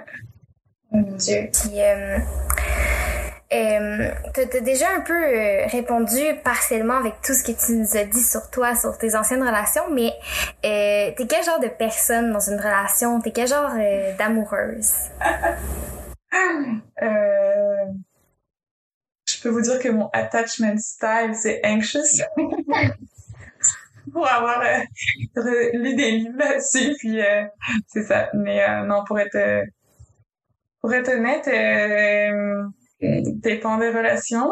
Euh, je suis quelqu'un de très je veux faire plaisir à l'autre tout le temps. C'est sûr que ça me joue des tours dans la sexualité, mais je veux dire je veux, je veux que l'autre soit heureux. Fait que j'adore des, petites attentions, puis j'adore, les deux, on s'en fasse. Euh, j'adore euh, organiser des trucs euh, ensemble, euh, partager des, des connaissances, partager des, des livres. Moi, j'aime pas trop lire, fait que j'écoute des livres audio plutôt. puis j'aime ça, partager ça avec l'autre personne, qu'on lise les mêmes livres, qu'on s'en parle, que on fasse des activités qu'on puisse vraiment le partage et et moi, la proximité physique, là, c'est super important. Je, j'ai un petit problème de, euh, on dit PDA, c'est Public Demonstration of Affection. Mm-hmm. Genre, je, je montre beaucoup. on va dire que j'aime bien être proche de la personne. J'ai tout le temps comme ce besoin d'être proche, de, de, de, faire des bisous, des câlins, de, de sentir sa main, de, tu sais, le contact physique pour moi, c'est, en couple, c'est genre, je suis tout le temps touchée à l'autre personne. Et vraiment pas de manière sexuelle, vraiment de manière affectueuse. Euh, puis c'est ça, je suis quelqu'un de... Et c'est, c'est, c'est ça qui est, qui est super parallèle. J'ai l'impression que j'ai plein d'amour à donner, mais que ce truc de l'engagement, ça me bloque envers ça. Tu sais, je peux pas dire je t'aime, mais tu sais, je peux le montrer de mille manières que la personne, j'ai envie de la gâter, j'ai envie de, de rendre heureux, puis j'ai envie de partager ça. Ouais. Je suis quelqu'un, je suis capable de partir à l'autre bout du monde pour quelqu'un, là. Vraiment, facilement, spontanément. Ah oh, oui, j'ai déjà fait. Ouais, je suis partie en Corée du Sud pour quelqu'un quand j'étais en France. Est-ce que tu disais, euh, je serais prête à aller vivre là, tu sais, comme... Non, pas vivre. Non, c'est ça. Moi, l'engagement, c'est encore un problème. Bien, on part deux semaines, tac, je pars. Ah, c'est tellement spécial. On dirait que t'es comme juste dans le moment présent. Oui. Ah, dans, dans les, dans les relations euh, comme amoureuses, ouais, je suis vraiment dans le moment présent. Puis je dirais que c'est vraiment super paradoxal parce qu'en même temps, j'ai pas envie que l'autre personne me dise que ça va s'arrêter. Je veux pas parler de la fin. je veux jamais parler de la fin. Mais par contre, c'est important qu'il y en ait une pour que je puisse me sentir libre. Euh, ouais, comme il faut qu'il y ait quelque chose qui bloque quelque part pour que moi je me concentre sur que ce qu'il y a de positif dans la relation. J'ai l'impression qu'il faut toujours que je cherche un problème. Mon cerveau il est toujours en train de chercher un problème. Fait que le problème s'il existe, c'est bon, je l'ai. Le reste, tu peux profiter. C'est fascinant parce que quand au début quand tu me disais que tu avais une peur de l'engagement, tu on dirait que je m'attendais pas à ça parce que moi, je la gère complètement différemment. Ouais. Fait que, ouais, moi, j'ai jamais été capable d'être en couple. Puis peut-être un jour, tu sais. Mais pour l'instant, je sais pas, il y a quelque chose qui était comme, non, non, moi, je, je, vais, je vais aller rejoindre une personne, je vais aller faire, tu sais, je suis prête à rien faire pour toi, là. Tu sais, moi, c'est un peu ça, là. C'est comme, donne-moi rien, attends rien de moi, moi, je t'offre rien, tu sais. Imagine-toi que tu es en relation avec, ben, pas en couple, hein, que tu commences une relation avec la personne, mettons, on appelle même pas ça une relation. Tu commences à être intéressé par quelqu'un, mais il y a quelque chose qui fait que tu peux pas. Puis là, l'autre personne et toi, vous êtes comme fusionnels, mais les deux, vous savez qu'il n'y a pas de relation. Partirais-tu au bout du monde pour lui? Moi, c'était ça, hein. Il y avait pas de, il y avait pas de couple. On se disait pas couple. Mais j'avoue que c'est sûr que c'est quelque chose qui empêche ça. C'est sûr que c'est plus. Moi aussi, je suis comme un peu. Ah, il y a quelque chose qui pensait que ça marchera jamais. Parfait. Mais. mais partir à l'autre bout du monde, je sais pas si je ferais ça. On dirait que tant qu'à dépenser de l'argent, je le ferais pour moi en premier. Mais, euh, mais peut-être. Peut-être. Mm. Je sais pas. J'ai jamais, jamais été dans cette position-là, en fait. Ouais. Ah non, moi je suis euh, ouais à fond. Demain tu me dis euh, de le faire, je le referai. Là. Puis ça le fait aussi quand j'aime pas forcément la personne. Tu sais, moi j'aime ça. En fait, je suis quelqu'un qui vit d'expérience. Fait que là cette fois-là, oui, j'aimais vraiment la personne. Mais euh, mais mettons, je suis déjà partie à Cuba avec un mec que j'avais rencontré un jour. Ah. Ouais, ouais, ouais, vraiment. C'est un gars que j'ai rencontré, euh, cette histoire, cette histoire est drôle. J'ai rencontré euh, au Pérou, j'étais en voyage avec ma sœur, et euh, le jour de mon anniversaire, euh, on a fait un repas avec plein de gens dans une auberge. Ce mec-là était là, on a parlé un peu. Euh, puis finalement, on, on a comme échangé nos, je suis même pas sûre. Je pense qu'on s'est juste dit nos noms, puis après je l'ai trouvé sur Facebook, quelque chose comme ça. Tu sais, je lui ai écrit, genre demandé comme peut-être quelques jours plus tard, parce qu'on s'est pas revu après ça. C'est vraiment juste vu ce jour-là. Puis moi, il m'attirait physiquement, puis on se draguait, mais je le connaissais zéro. Euh, puis après ça, euh, ça aussi, concours de circonstances, on n'a jamais pu se revoir.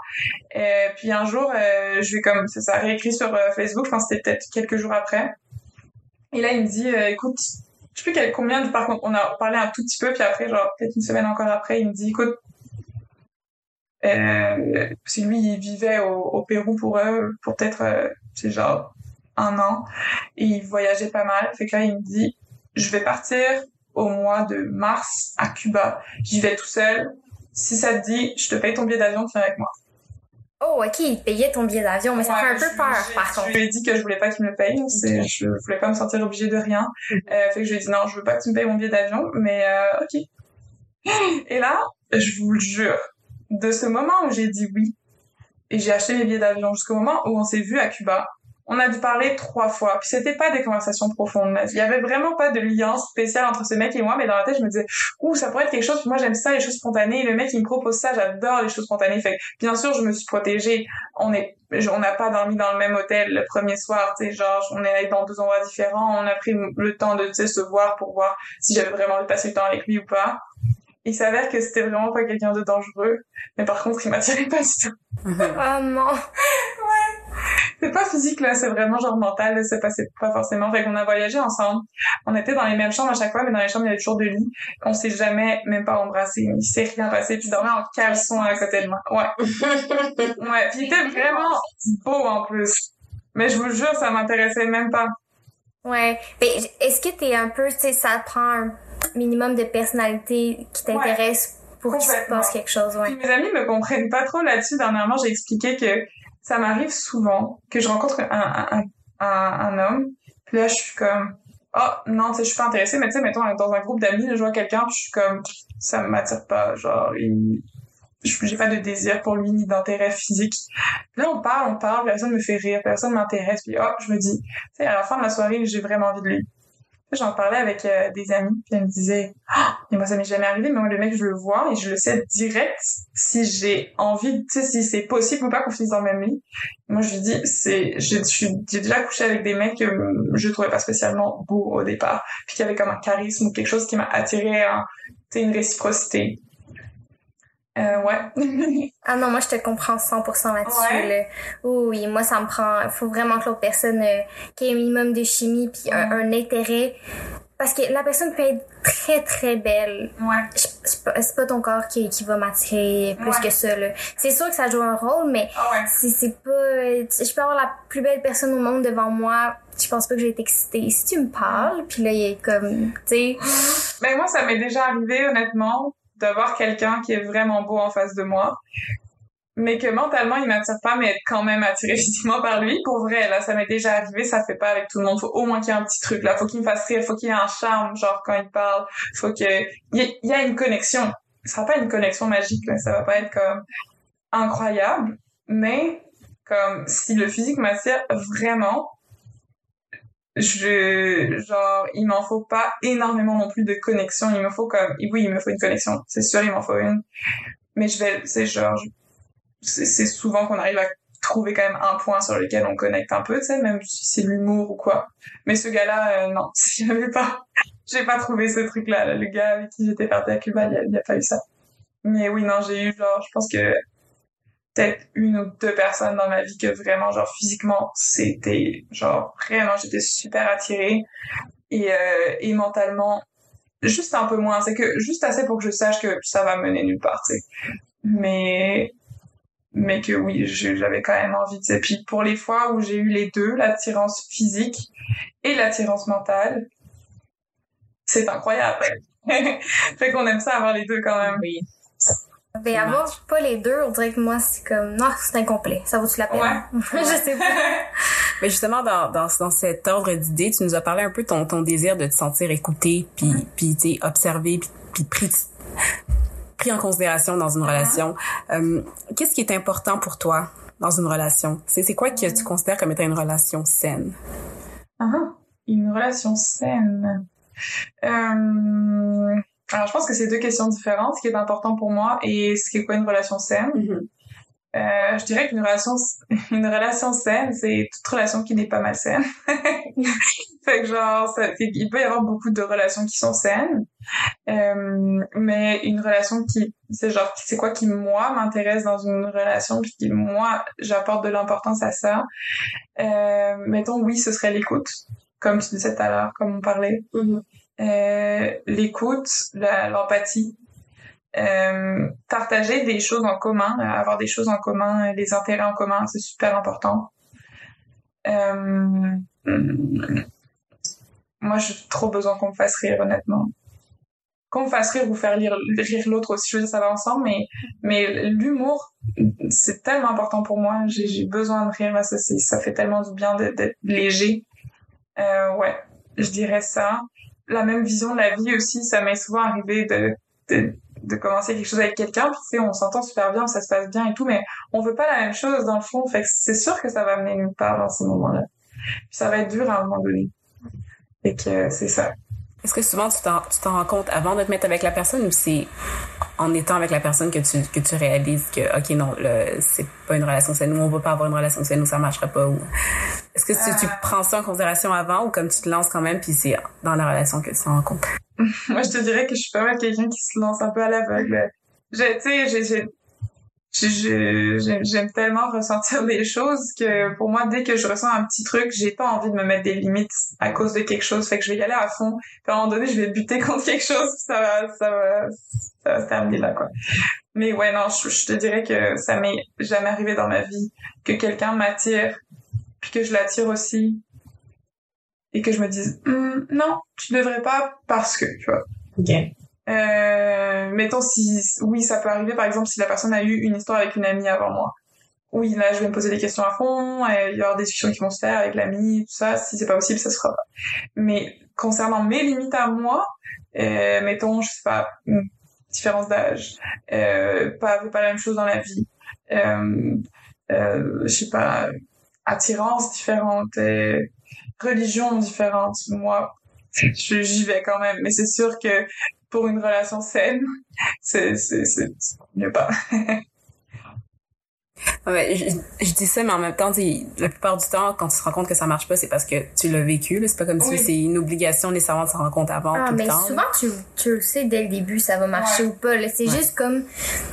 Puis comme tu veux pas rien à long terme, tu vis le moment présent, fait que tu vas y aller Ouais. sans regarder trop les conséquences à long terme de bah non j'y vais je profite du moment présent puis on verra plus tard j'ai l'impression que c'est un peu ça Oui, exact. Ouais, mais c'est sûr que comme tu dis, ben, moi je pense que par rapport à ce que tu disais, on ne sait pas si ça va marcher, mais dans certains cas, on sait quand ça va pas marcher. oui c'est ça Ouais. Euh, et oui, il y a eu des relations que j'ai commencé en sachant que ça ne marcherait pas, mais comme on disait tout à l'heure, là, les problèmes d'engagement, de toute façon, moi, plus ça marche pas, plus je vais.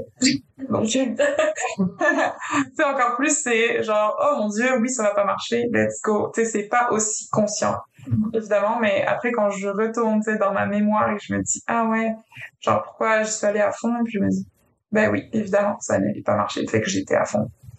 Ouais. Mais des fois, c'est comme une intuition. Hein. Je suis quand même quelqu'un de assez spirituel. Puis euh, des fois, on le sent. Là, je me... j'ai été attirée par des personnes très fortes avant, enfin très fortement avant même de connaître la personne. Puis au final, je me rends compte que ces personnes-là, j'étais attirée par eux parce que justement, il y avait le fait qu'ils étaient pas disponibles euh, émotionnellement ou comme dans la situation.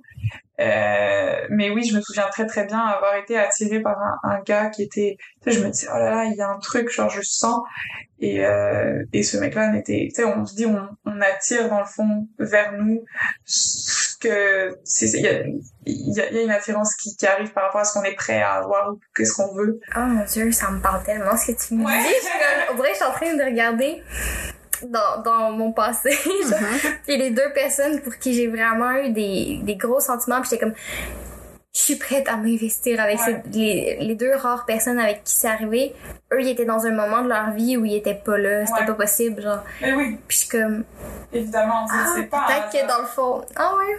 Ben oui, t'es là, t'es, tu, je sais pas, je sais pas comment ça se passe, mais on les ressent ces choses-là. Puis j'ai, j'ai une amie là, je, je veux pas trahir, je mais bon, elle est pas au Québec donc euh, c'est bon. Mais en tout cas, elle, ça lui est arrivé plusieurs fois de tomber dans des triangles amoureux. Puis c'était des relations qui se ressemblaient vraiment, genre comme tu te dis c'est pas possible que t'aies recréé la même relation, tu savais pas que cette personne-là ça allait être comme ça, mais t'as attiré ça vers toi. Pourquoi? C'est, si on travaille pas sur nous, sur certains, sur certaines choses, on va continuer d'attirer les, les mêmes situations, genre again and again. Et euh, c'est pour ça que j'encourage à fond hein, la, la thérapie, ça, mais il y a des choses, des fois, qui sont vraiment dures à désancrer. Tu t'en rends pas compte. Ouais, non, on s'en rend pas compte, définitivement. J'ai raison de plus pour aller consulter un psychologue. Ouais, mais c'est ça. Mais des fois, les gens qui se rendent même pas compte, en fait, qu'ils ont un, un pattern. C'est-à-dire que, comme, oui, des fois, t'es comme, ah, putain, je tombe tout le temps sur les mêmes genres de personnes, nanana, mais des fois, tu, ah non, mais cette personne-là, c'était différent, c'était ici. Ah non, mais finalement, quand tu les mets tous à côté, Ouais. puis tu reprends la peine de regarder, tu vois qu'il y a un dénominateur commun, mais il y a des gens Ouais. qui voient pas ça. J'ai j'ai des amis comme ça, euh, qui sont proches de moi, que c'est difficile, des fois, de, de conseiller ces gens-là parce qu'ils sont même pas au courant. puis- Ouais. Bref, la thérapie pour tout le monde, je pense. Hmm. Et moi, j'ai envoyé un, un message à un psychologue cette semaine. Ah, bravo! Oui, puis c'est juste ce qui me bloquait, c'est j'ai pas les moyens, j'ai pas les moyens, puis j'étais comme fuck off. Puis euh, puis tu sais, je lisais un peu là, j'étais comme qui dans à Montréal, qui, qui c'est comme les choix, puis là, il y en a une qui c'est est aussi sexologue. Puis comme je me pose beaucoup de questions par rapport à ma sexualité, je suis comme ok, mais là je pourrais mettre les deux ensemble. Mais après ça, fait juste comme en vidéoconférence. J'étais comme, ah, on dirait que je m'ennuie du contact humain, tu sais, comme aller dans un bureau, parler à la personne Ouais. pour de vrai, pas juste Mhm. être dans un écran. Fait qu'en tout cas, en même temps, ça sauve du temps, avec notre session, c'est tellement intense que, je sais pas, mais j'aimerais ça. Puis si jamais je la consulte, puis j'ai- j'ai des révélations, je pourrais partager au Ouais. podcast. C'est ça. Mm. Ouais, oui. Ouais. Et puis là, on, on- on l'a aussi pas mal abordé, mais quand même, peut-être qu'il y a des ajouts que tu vas pouvoir euh, nous dire. Mais euh, par quel genre de personne t'es attirée? On parlait de personnes pas disponibles, mais ça, c'est pas une surprise. euh, par les personnes spéciales, j'aime ça qu'ils aient un petit grain. Comme je suis vraiment attirée lorsqu'il y a un truc un peu genre différent. Ouais, je me rends compte que c'est ça le dénominateur commun parce qu'il y a très peu de similitudes physiques euh, avec euh, les personnes par qui j'étais attirée dans ma vie. Euh, mais euh, il y a des similitudes dans le genre de comme sur un point sur lequel waouh, c'est je me dis ouh c'est différent. Euh, je sais pas si je donne des exemples. c'est dur de donner des exemples sans trahir des, des personnes. je veux dire pas trahir, mais tu sais, je veux pas, je veux pas que des personnes se reconnaissent ou quoi. Mais, euh, mais en tout cas, toujours un, un petit truc spécial, quelque chose, euh, quelque chose de différent, quelque chose qui me fait me poser des questions, quelque chose qui va m'apprendre, va m'apprendre dans la vie, puis qu'on va pouvoir partager, puis qu'on va pouvoir, euh, ouais. Je dirais que ça, ça m'attire beaucoup chez quelqu'un, puis c'est évidemment des choses, des personnes qui me font rire. Comme je disais tout à l'heure, c'est comme, ouais, euh, je, je m'ennuie si la personne me fait pas. Je me suis rendu compte que les couples où est-ce que j'étais les plus malheureuses, puis je me disais non pourquoi pourquoi je l'aime pas? Cette personne ça m'est arrivé plusieurs fois de me dire oh, mais pourquoi je l'aime pas? Je comprends pas cette personne est une bonne personne Mm. puis en fait c'est je m'ennuie en fait ça me ça me vient pas me chercher pas. Exact fait que faut que je sois stimulée par d'autres personnes fait que je pense que c'est ça le truc d'être- d'avoir quelqu'un de différent c'est qu'il t'apprend toujours quelque chose fait que t'es tout souvent stimulé puis la personne qui te fait rire bah c'est pareil t'es stimulé aussi parce que ça ça te rend aussi ça ça fait une joie de vivre puis euh, ouais Puis y a-t-il des valeurs qui sont pour toi vraiment importantes? Tu fais comme si cette personne-là n'a pas cette valeur-là, j'irai pas? Ou. Pas le respect. Juste, c'est la première valeur. Euh, mettons, hum, euh, c'est sûr que j'ai des, des valeurs de, de faire attention aux autres, puis relation à l'autre, puis euh, qui font en sorte que j'ai, je pense que j'aurais du mal à être, être quelqu'un, être avec quelqu'un qui est genre euh, politiquement de droite. c'est, je pense que ce serait difficile pour moi. Ça créerait beaucoup de tension. Puis je pense que j'aurais du mal à comprendre l'autre. J'ai déjà vécu ça, comme je disais tout à l'heure, à quelqu'un qui était comme anti-féministe, qui était comme euh, pro-Trump et tout ça. Mais ça, ça, ça marchait pas. Je me sentais zéro connectée avec. Je pense qu'il faut quand même que genre ces, valeurs-là, soit, soit, soit respectées. Euh, c'est ça. Je, je pense qu'il y a ça. Euh, mais ouais, de manière générale, ce qui m'intéresse énormément, qu'on ait les mêmes valeurs au niveau humain, tu sais. Mm-hmm. Euh, que ce soit pas quelqu'un qui comme, je sais pas là, si c'est, c'est quelqu'un de raciste, mettons, genre, quelqu'un de, qui soit fermé d'esprit, Ouais, je pense que ces choses-là, pour moi, c'est important qu'on s'apprenne. tu sais, être avec une personne que j'ai l'impression qui est plus, genre, retardée dans son ouverture d'esprit que moi, j'ai l'impression que il va me faire reculer. Tu sais, il va pas me faire reculer, mais je vais faire du surplace alors qu'on pourrait tellement, genre, s'apprendre des choses. Euh, fait pour moi, c'est quand même important qu'on évolue ensemble. Mais si on part pas du même point, euh, ça va pas marcher. Ouais. Ouais, moi, c'est quelque chose que j'ai souvent vécu dans, enfin, dans les débuts de relation, plutôt, là. J'ai tellement peur de, de découvrir quelque chose que j'avais pas, genre, mettons, vu chez la personne avant, qu'au début de la relation, je suis super, super, je pose plein de questions, puis je m'assure que je m'embarque pas dans une relation avec quelqu'un qui, plus tard, va comme me révéler que, ah oh, oui, il y a genre, tu sais, du racisme intériorisé dans cette personne-là que j'avais pas vu. Fait que, je peux comprendre ce, ce désir-là de, de, de ouais.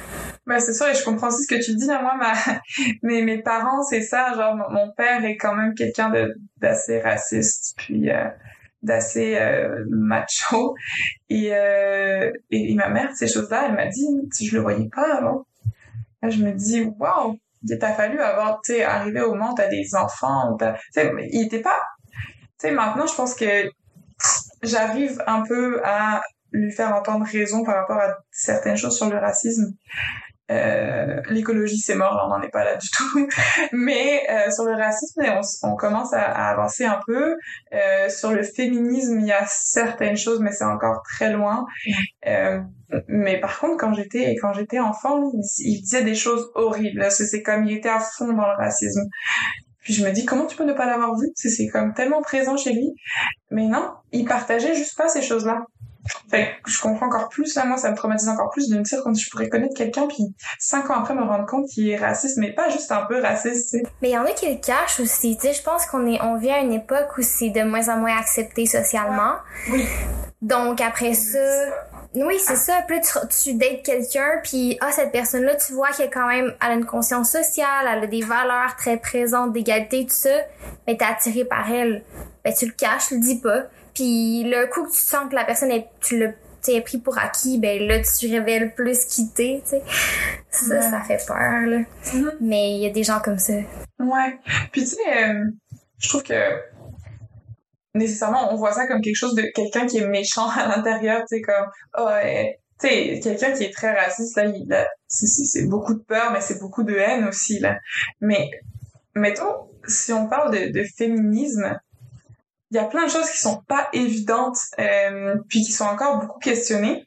Donc il peut y avoir plein de choses où le mec il, a envie de respecter les femmes, il a envie que tu sais qu'on soit égaux mettons, mm. mais il y a plein de concepts sur lesquels il est pas d'accord, il te le dit jamais, puis à un moment donné ça arrive qui est comme oh ça euh, genre pour moi ça a aucun sens comme mettons oh l'écriture inclusive c'est débile genre puis là, t'es comme, c'est pas, il le questionne, c'est pas, il dit, hum, est-ce que c'est intéressant? Ou tu sais, c'est vraiment, c'est comme, c'est zéro. Moi, je trouve ça ridicule. Puis commence à faire des blagues là-dessus. Je dis parce que je l'ai vécu. J'étais avec quelqu'un qui était comme très respectueux des femmes, puis tu sais, comme, qui s'intéressait au féminisme, mais qui a des concepts comme ça sur lesquels il était genre zéro ouvert, mm. ou comme qui dit, ça, la, la, grossophobie, euh, de toute façon, ça existe même pas. Genre, c'est normal de pas vouloir être gros, euh, comme les gros, de toute façon, ils sont, c'est, c'est genre, comme ils sont sales, c'est genre je sais pas, qui te sort des trucs comme ça, puis t'es comme ok, c'est juste qu'il y a certains concepts qui n'ont pas été abordés plus tôt, puis c'est sûr qu'ils allaient pas le dire, mais ça va pas nécessairement faire de quelqu'un de mauvais, c'est juste qu'il y a des choses qu'ils n'ont pas déconstruites, il y a des parties qu'ils ont déconstruites, et des parties qu'ils n'ont pas fait encore.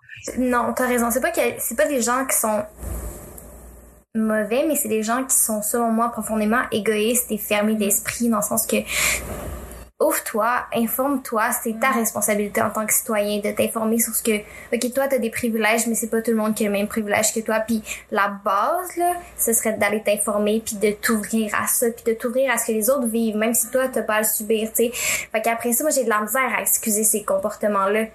Euh, puis, puis je sais qu'après ça, chaque, chaque personne deal avec avec ça de comme comme il l'entend tu sais mais pour moi c'est vraiment je, vois quelqu'un comme ça puis je suis comme j'ai de la misère. Ouais je, je, te comprends vraiment mais là-dessus je te répondrais avec euh, les types de personnalités. Euh, pour nous, euh, des personnes, je pense que tous les trois là, on est un peu dans le même genre type. On est des personnes empathiques, on est des personnes qui ressentent pour les autres, euh, qui ont envie que les autres soient heureux. Sais, on a envie d'être heureux nous, mais on est beaucoup dans le bien-être des autres aussi. Il y a des personnes qui leur personnalité, c'est pas ça du tout. Comme ça fait pas partie de leur... Ils sont empathiques parce qu'il faut être empathique pour être humain, sinon t'es psychopathe, mais euh, ils sont pas autant empathiques. Donc, ces choses-là, bien-être des autres, ils vont pas les ressentir comme nous. Fait que ces concepts-là, eux, ils les voient pas sous le même angle du tout. Ils les voient pas sous l'angle du bien-être de l'autre. Moi, dès que quelqu'un commence à aller chercher, genre, racisme, grossophobie, euh, euh, machisme et tout ça, moi, je vois les personnes derrière qui sont malheureuses, t'sais. Je vois pas, genre, le concept en soi, tu sais. Mm oui, je le vois, je, je comprends, on en parle et tout. Mais tout de suite, je pense à la victime. Mm eux c'est pas ça qu'ils font genre. Ces personnes là qui sont moins genre empathiques ils ont d'autres choses c'est comme d'autres manières de voir la vie. Fait que c'est pas avec des avec des arguments d'empathie qu'on va les convaincre ces personnes là tu sais on peut pas leur dire genre juste tu te rends compte le nombre de personnes qui souffrent à cause de des personnes qui pensent comme toi. mais je pense qu'on aurait même pas besoin de les convaincre. Dans ma tête, c'est leur responsabilité. C'est même pas à, à, à nous de se mettre ce poids-là sur les épaules, de devoir en faire des meilleures personnes en les conscientisant, tu sais. Mais je, mais je pense que tu as raison par rapport à l'empathie, mais tu sais, je veux dire, la raison pourquoi, même si c'est, même des gens empathiques, c'est juste que, en tant comme blanc privilégié, t'es comme, moi, j'ai jamais eu à dealer avec ça. Fait t'es comme une petite ouverture d'esprit. Puis si tu fais pas exprès de l'élargir un peu pour essayer de juste comprendre comment l'autre se sent, c'est y en a qui vont être empathiques juste à ce que, ce qu'ils ont vécu dans leur vie, tu sais. Mm-hmm. Mais comme ils ont jamais eu à dealer avec ces micro-agressions-là, puis ces problèmes-là, puis ces, ces, ces, ces injustices-là, ben, ils, ils vont même pas euh, pousser plus loin, tu sais, le...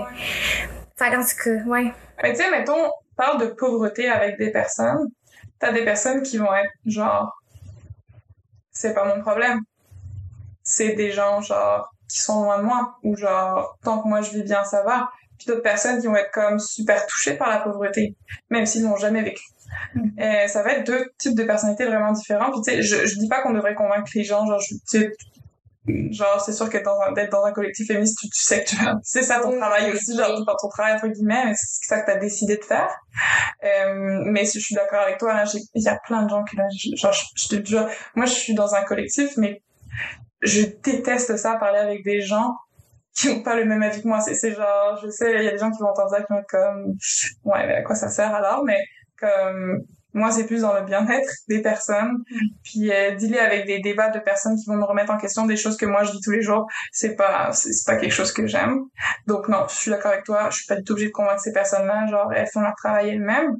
Mais ce que je veux dire, c'est que d'envisager les choses sous cette vision-là de genre, mon Dieu, je comprends pas comment quelqu'un peut ne ne pas être touché par le fait que genre, mettons, une personne noire se fasse tuer juste parce qu'elle est noire, genre. Tu sais?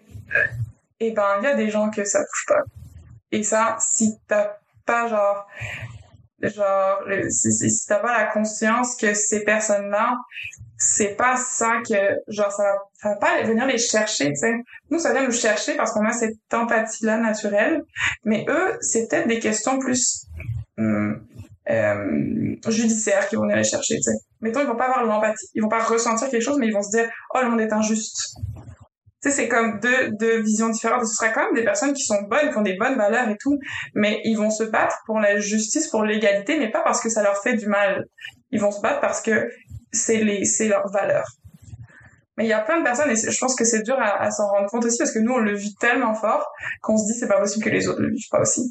Il y a des personnes qui ressentent moins ces choses-là qui vont moins souffrir quand ils voient des gens souffrir. Puis nous, naturellement, on veut faire bouger les choses parce que justement, on veut que les gens arrêtent de souffrir. Mais d'autres personnes, ils le, ils le voient pas, ils le ressentent pas. Fait que ça va être, ça va pas venir les chercher. Ouais, je comprends. Je comprends ce que tu veux dire. J'ai mis longtemps à comprendre ça, vraiment longtemps. Je pensais, honnêtement, je pensais que tout le monde ressentait les choses de la même manière. Je pensais que si tu voyais quelqu'un mourir en face de toi, tout le monde allait ressentir la même chose au fond. J'ai compris en parlant avec des gens autour de moi, des gens qui étaient vraiment différents, qu'on voyait la vie totalement différemment. Mm. Mais ça fait mal, on aimerait que tout le monde soit empathique autant que nous, non? Oui, c'est sûr. Et justement, en parlant de, de vivre euh, la vie de différentes façons, c'est quoi ton sens préféré? C'est vraiment un gros curve. C'est vraiment un gros curve que je viens de faire. En parlant de, j'étais comme quoi? Alors, euh, mon sens préféré comme physique, comme le sens euh, olfactif, euh, goût. Oui, exact, exact. On, on, on... On devine. Oui, oui, on devine.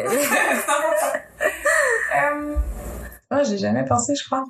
Ben, euh, je sais pas si je veux l'envisager d'une manière à c'est quoi celui que je voudrais le moins perdre? Ouais, on a comme pas le choix de l'envisager de même, on dirait, Ouais, hein? pour voir dans l'ordre d'importance. Franchement, je pense que c'est la vue, celui que je voulais, je voudrais jamais perdre. Ouais. Je pense que c'est la vue. C'est, c'est, c'est trop, c'est trop beau de voir des gens. Je pense que c'est notre première réponse. C'est la première fois qu'on a la vue dans, Ah ouais? dans- Ah ouais? Ouais, C'est il me vrai? semble. Mhm. Mais peut-être que je dis n'importe quoi, mais il ressort pas souvent. Ouais. Il y a, ben, évidemment que je voudrais perdre aucun de mes sens, là, pour rien au monde, mais je, je pense que celui qui me manquerait le plus, ce serait de voir les choses. Mais tu sais, parce que ne pas voir, ça m'empêcherait de faire tellement de choses que j'aime. Genre, j'aime beaucoup l'art. C'est l'art, il, peut se montrer de plein de manières. C'est pas juste la vue, mais, mais la vue, c'est une des manières les plus faciles de voir. Euh, on en parlait avec notre prof d'histoire à un moment donné, c'est une vision très occidentale de voir l'art par les yeux. C'est-à-dire qu'ailleurs dans le monde, euh, ça passe beaucoup par d'autres sens. Par l'odorat, par l'odorat, l'ouïe, par, le toucher. Mais nous, on a comme un peu euh, hiérarchisé les Ah, sens, puis la vue, c'est vraiment quelque chose qu'on... Ah, mais oui, c'est vrai, t'as raison, parce que quand on dit art, on pense comme à œuvre d'art et qu'on peut pas toucher. Tu sais, on- Quand tu vas dans un, dans un musée, tu tu, peux pas toucher ni l'entendre. À part tu vas dans un musée contemporain ou quoi. Mais euh, honnêtement, c'est vraiment pas en plus mon style d'art que j'aime. C'est vous regardez des tableaux, c'est pas du tout ça. Mais euh, mettons, moi, j'adore danser. Fait que c'est sûr qu'il y a plein de sens que j'ai besoin. J'ai besoin énormément de mon de mon ouïe. Euh, j'ai besoin de, tu sais, mon voir bouger. Savoir que ça, c'est pas un sens de bouger, mais ouais, comme le toucher, c'est clair que j'en ai, tu sais, je les ai plus touchés, là, je peux pas danser comme, moi, je danse à deux, je danse la salsa, la bachata, Mhm. je pourrais pas danser, bah, je pourrais, mais ce serait pas la même chose. Euh, fait que le toucher, lui, euh, la, la vue, euh, puis moi, j'adore les parfums, et sentir les gens, c'est un truc que j'aime, Puis ça fait énormément partie de mon désir aussi. Genre, toutes ces choses-là, moi, genre, c'est super important pour moi. Mais mettons que plus pouvoir voir des gens danser, plus pouvoir voir le sourire des gens, pouvoir voir les yeux, tu sais, genre, je sais pas, j'ai un truc où, par exemple, moi, euh, quand je dessine, ça m'arrive plus trop souvent de dessiner en ce moment, mais quand je le fais, j'ai toujours laissé des visages. Quand je prends des photos, parce que j'aime la photographie aussi, même si je suis vraiment pas bonne, je, j'aime prendre des, des gens en photo. Je prends toujours leur visage, leur expression du visage, parce que je trouve que ça exprime beaucoup d'émotions. Moi, si je peux plus voir ça, euh, non, genre, c'est vraiment quelque chose que j'aime, avoir les expressions. Mm. Oh, on repart dans un autre sujet aussi. Euh, c'est quoi ton rapport à la masturbation? Ah, ben on en parlait un peu tantôt. Oui, euh, rapport, c'est que ben, ça a énormément évolué au fur et à mesure des années. Avant, euh, je j'avais un rapport de, de culpabilité avec ça énormément. Aujourd'hui, euh, ça va bien mieux. Euh, puis euh, je dirais que c'est un rapport de connexion avec moi-même plus qu'autre chose.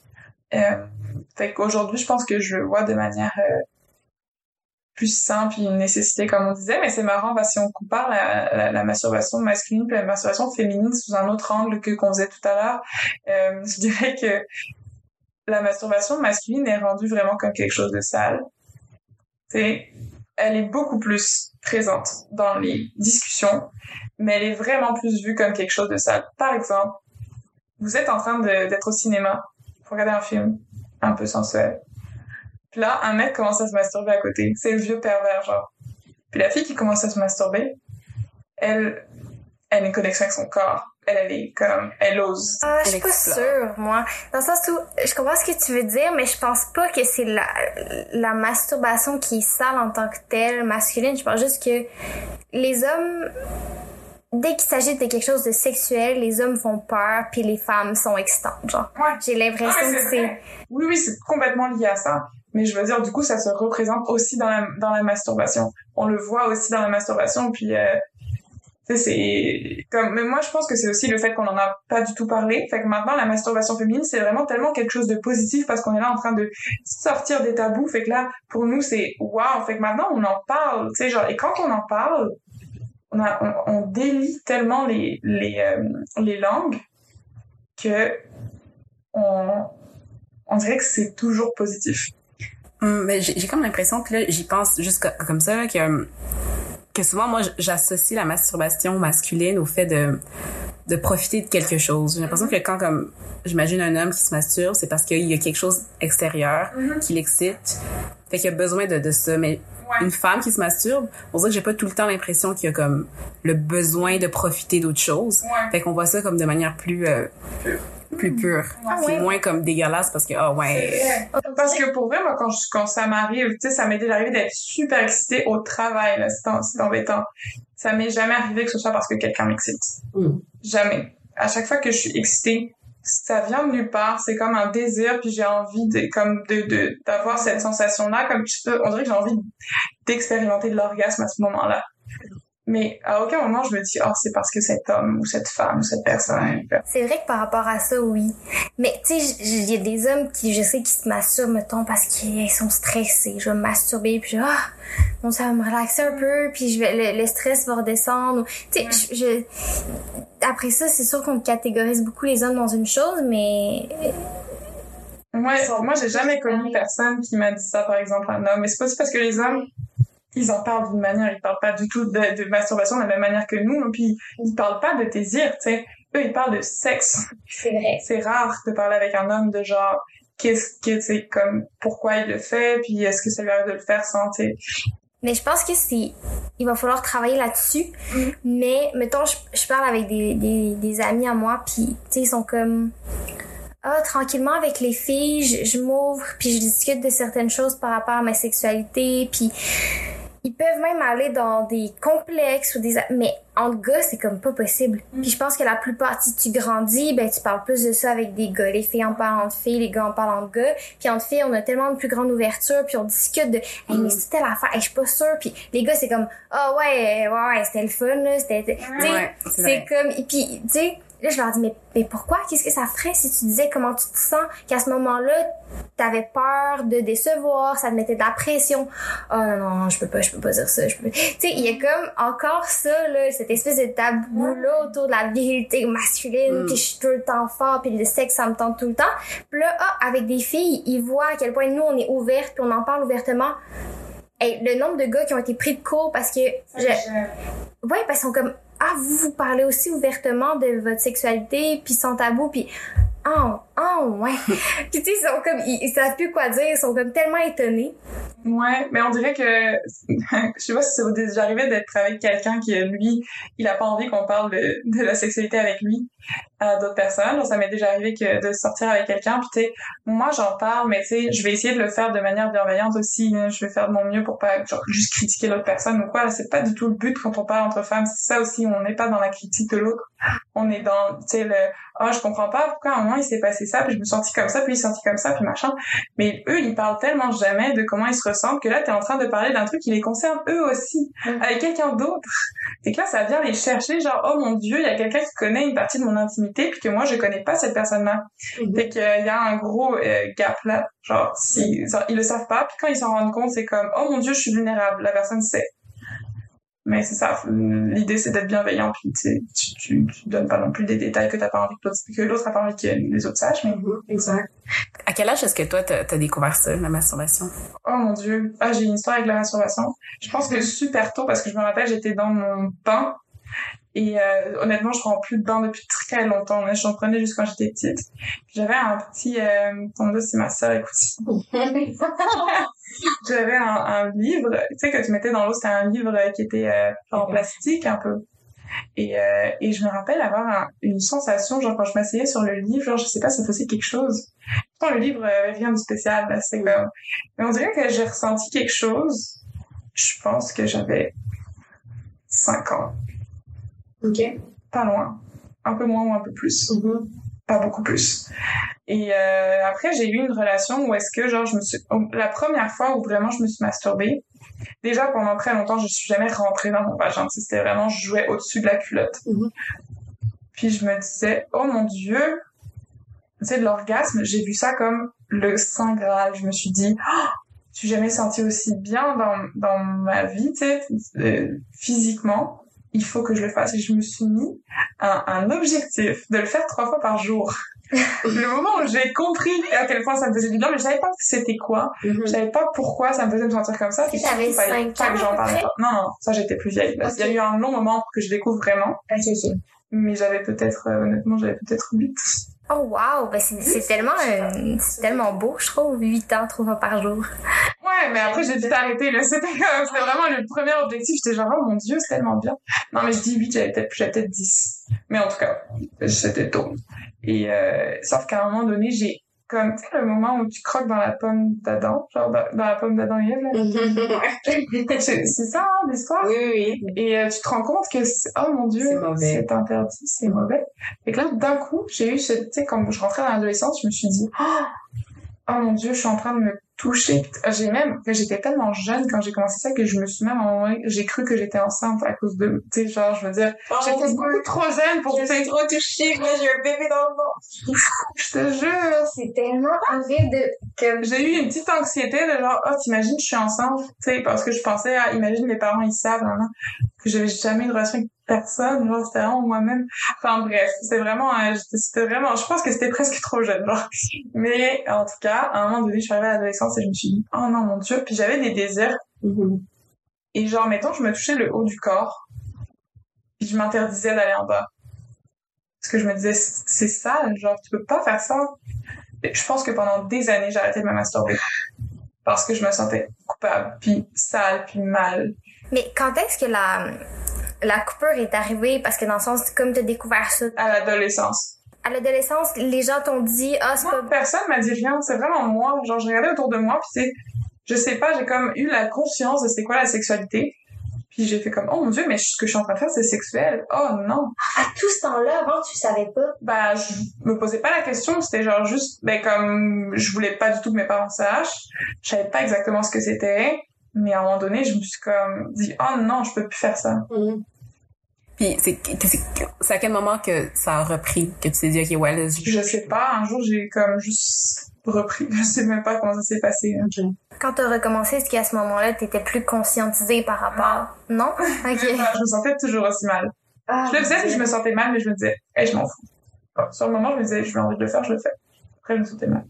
Ouais, moi, moi aussi, ça m'a pris du temps avant de, de trouver ça normal parce que euh, c'est peut-être pas exactement pour les mêmes raisons que toi, là, mais tu sais, ayant grandi avec des influences très religieuses, Ouais. pendant longtemps, j'étais comme, oh mon Dieu, c'est mal ce que je fais en ce moment, tu puis avoir eu des parents qui, qui étaient très religieux, mais au bout d'un moment, je me suis juste rendu compte que comme, mon corps existe, Mhm. puis il y a ça.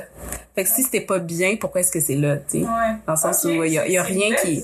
Non, mais tu sais, je veux dire, j'ai j'ai des yeux, puis quand je les cligne, ça, ça humecte, tu sais. Mm. Mais pourquoi est-ce que ce serait mauvais, ça? Ouais. Tu sais, c'est- c'est juste naturel. Fait que la même Ouais. façon que ce que je ressens, c'est aussi naturel aussi. Fait que... J'aurais tellement aimé me dire ça. J'ai tellement de façon de penser.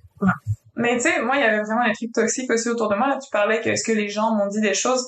Ben oui, à un moment donné, je me rappelle, on devait avoir comme 13 ans. Puis là, on était en camping avec, euh, pas encore en camping, on dormait dans une tente avec des amis, genre dans le jardin d'une amie. Mm. Et euh, sinon, on avait commencé à faire des, des soirées, genre. Il avait pas d'alcool, non, il y avait pas d'alcool. Zéro alcool. On était trop jeunes, mais en tout cas, on faisait des soirées à la piscine, puis là, on dormait dans la tente le, soir. Puis il y avait des questions de sexualité, tu sais, on faisait des jeux de la bouteille, on tournait la bouteille, il fallait embrasser un garçon ou une personne. Et à un moment donné, on, on était dans une tente avec euh, deux de mes meilleures amies de l'époque. Même trois, je pense. On je pense qu'on devait être quatre en tout. Et là, euh, mon amie euh, commence à nous dire, ah ouais, parce qu'elle était genre super ouverte dès très tôt. Genre, elle, elle voulait tout tester. La première à avoir fumé, à avoir comme, tu sais, plein, de trucs, genre, elle, elle voulait tester ses limites, elle voulait, genre, rentrer dans l'âge adulte rapidement, c'est aussi elle qui s'est pris sa première, genre, euh, euh, cuite, comme on dit, mais qui s'est, comme, qui s'est bourré la gueule la première fois. Euh, puis elle, elle nous avait dit, ah, ben, moi, oui, moi, je me doite. Est-ce que vous doitez? Puis moi, se doiter, ça voulait vraiment dire, genre, le doigt à l'intérieur. Fait que moi, je- c'est comme ça que je me protégeais dans ma tête en me disant, non, mais moi, je fais pas ça. C'est sûr, c'est Ah, parce que, ouais, mais je le disais pas, évidemment. Je disais comme, quoi? Et mon ami était comme, ben, oui, vous faites pas ça. Et nous, on était genre, euh, non. On était trois à vraiment dire genre, euh, non, mon dieu, c'est dégueulasse. Et je suis sûre que les trois, on faisait ça. Puis elle, c'était la seule qui assumait, mais ça, ça pas eu l'air de la traumatiser. Elle était comme, oh ouais, euh, moi je le fais. Euh, je me touche, elle nous expliquait comment elle le faisait et tout, on était comme, oh tu sais, on la voyait vraiment comme la fille, genre dévergondée. Puis là, Ouais? Ouais. Puis ça, ça a duré des années qu'on n'en parlait pas, puis c'était comme vraiment genre hypocrite entre nous. C'était comme, oh mon dieu, non, moi, je, non, je, vraiment, ça m'intéresse pas. Ah. Je trouve ça tellement triste. Mais oui, puis je me souviens, j'avais fait une colonie de vacances, j'avais soit 14, soit 15. Là, j'ai commencé à être intéressée par un garçon et tout, machin. Puis là, le garçon, à un moment donné, il m'a dit, non, mais de toute façon, on sait que, que vous masturbez. Moi, ma cousine, elle m'a dit que toutes les filles se masturbaient. je vous jure, j'avais tellement envie de le croire, mais évidemment, je pouvais pas lui dire que c'était vrai. Fait que j'étais genre, non, pas du tout, euh, nous on le fait pas, en tout cas moi je le fais pas, c'est sale et tout machin. Et je me souviens, on parlait de ça, mais bon, je me souviens, on avait même posé la question de genre, est-ce que quand tu te mets un tampon, ça te fait du bien C'est marrant de penser à ces C'est tellement drôle d'associer la, la masturbation féminine à quelque chose de sale. Tu sais, je suis sûre qu'il y a aucun gars qui fait Hey, euh, t'as-tu commencé à te masturber? Ah, c'est tellement sale, c'est Ouais. masturber. Tu sais, il y a aucun gars qui dirait Ouais. ça, genre. Vraiment. Non, moi, je, moi, moi, je fais pas ça, là. Voyons, je suis tellement au-dessus de ça, la masturbation. tu sais, c'est comme, non, non, ouais, moi aussi, j'ai commencé. Puis, tu sais, eux sont comme fiers de ça. Nous, c'est la honte, tu sais, je comprends pas pourquoi. Mais j'avoue que j'aurais, j'aurais jamais osé en parler à un gars. À l'adolescence, là, la masturbation féminine, de, non. Moi, j'aurais, j'aurais su que tout le monde le faisait, je l'aurais dit sans aucun problème. Moi, c'était vraiment une question de j'avais pas envie d'être rejetée par les autres, j'avais peur d'être la fille dégueulasse. J'ai, j'ai eu un passé de genre, j'étais vraiment, j'avais pas d'amis quand j'étais plus petite, euh, j'étais vraiment rejetée par toutes les personnes de ma classe quand j'avais comme, tu sais, euh, je dirais euh, 9 ans, comme et autour, là, j'ai, pendant un long moment, là, euh, c'était vraiment dur pour moi d'avoir des amis et tout. Fait que moi, tous, tous, genre vraiment, j'ai eu des amis, tout ce qu'ils pouvaient faire qu'ils me rejettent, c'est sûr que je voulais être juste la plus normale, la plus comme tout le monde, je voulais juste qu'on m'aime. Fait que, euh, non, si j'étais pas sûre que tout le monde le faisait et qu'on n'allait pas me dire que je suis dégueulasse, euh, j'allais rien dire. Ah, c'est fou. Euh, Est-ce que, ok, là, on, on, re- on repart dans un autre sujet. Euh, Puis, on, encore le son, on l'a un peu abordé, mais est-ce que t'es bien en tant que célibataire? Puis, ce serait quoi ton pattern en tant que célibataire? Mon pattern, genre le mauvais ou le bon? Alors, c'est quoi le... Euh, peu importe si c'est bon ou mauvais, mais est-ce que puis t'en as peut-être pas, mais si si t'en as un, c'est c'est quoi? Il y en a mettons qui sont pas capables d'être euh, d'être seuls, fait que dès qu'ils sont célibataires, ils vont tout de suite comme aller dans une autre relation de couple, c'est comme une espèce de pattern. Ouais. Ouais, c'est pas mal moi, ça. Ah oui?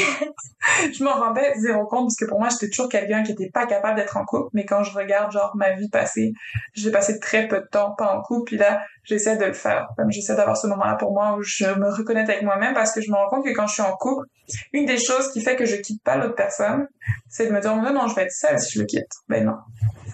Et c'est ça que j'ai peur de ça. J'ai peur de me retrouver seule. Ça, c'est un truc qui me fait peur. Fait que là, j'essaie d'apprivoiser ça, de, de me sentir bien dans ma solitude. Pas dans ma solitude, dans, avec moi-même. Euh, donc oui, ce serait mon. Mais, mais tu le fais, là. Puis je tiens à te dire bravo pour ça parce que je sais à quel point ça a été euh, un challenge pour toi, mais tu, tu, tu te mets en premier, tu te priorises, puis... euh, Ouais, vraiment. Mais c'est sûr que hum, y a ce truc-là qui est un, un gros paradoxe entre vouloir être seul puis vouloir de l'affection. J'ai pas envie d'avoir cette obligation de couple, j'ai pas envie de me dire en couple, j'ai pas envie d'avoir un partenaire. En ce moment, j'ai pas envie vraiment. Par contre, qu'est-ce que j'aimerais ça?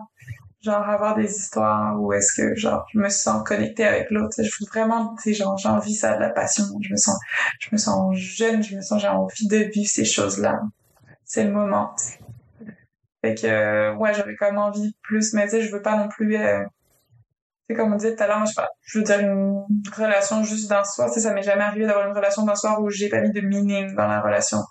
Même si c'était juste une nuit, même si on s'est jamais reparlé, pour moi, il y a toujours un truc qui a fait que cette personne m'a appris quelque chose, Mhm. que j'ai connecté avec la personne sur le moment, peu importe quel, sous quel sens. J'ai toujours appris quelque chose. Mhm. Euh, fait que pour moi, c'est comme des expériences. C'est comme disais tout à l'heure, je vis vraiment avec des expériences. Puis là, pour moi, c'est genre, j'ai envie de vivre ça, j'ai envie d'avoir des expériences, j'ai de connaître des nouvelles personnes, d'apprendre, justement, genre. Mais c'est un paradoxe parce que ces personnes-là, quand je veux apprendre à les connaître, je veux apprendre vraiment parfois, tu. Fait que je veux pas que ce soit juste une fois, je veux qu'on crée quelque chose, mais je veux pas en couple.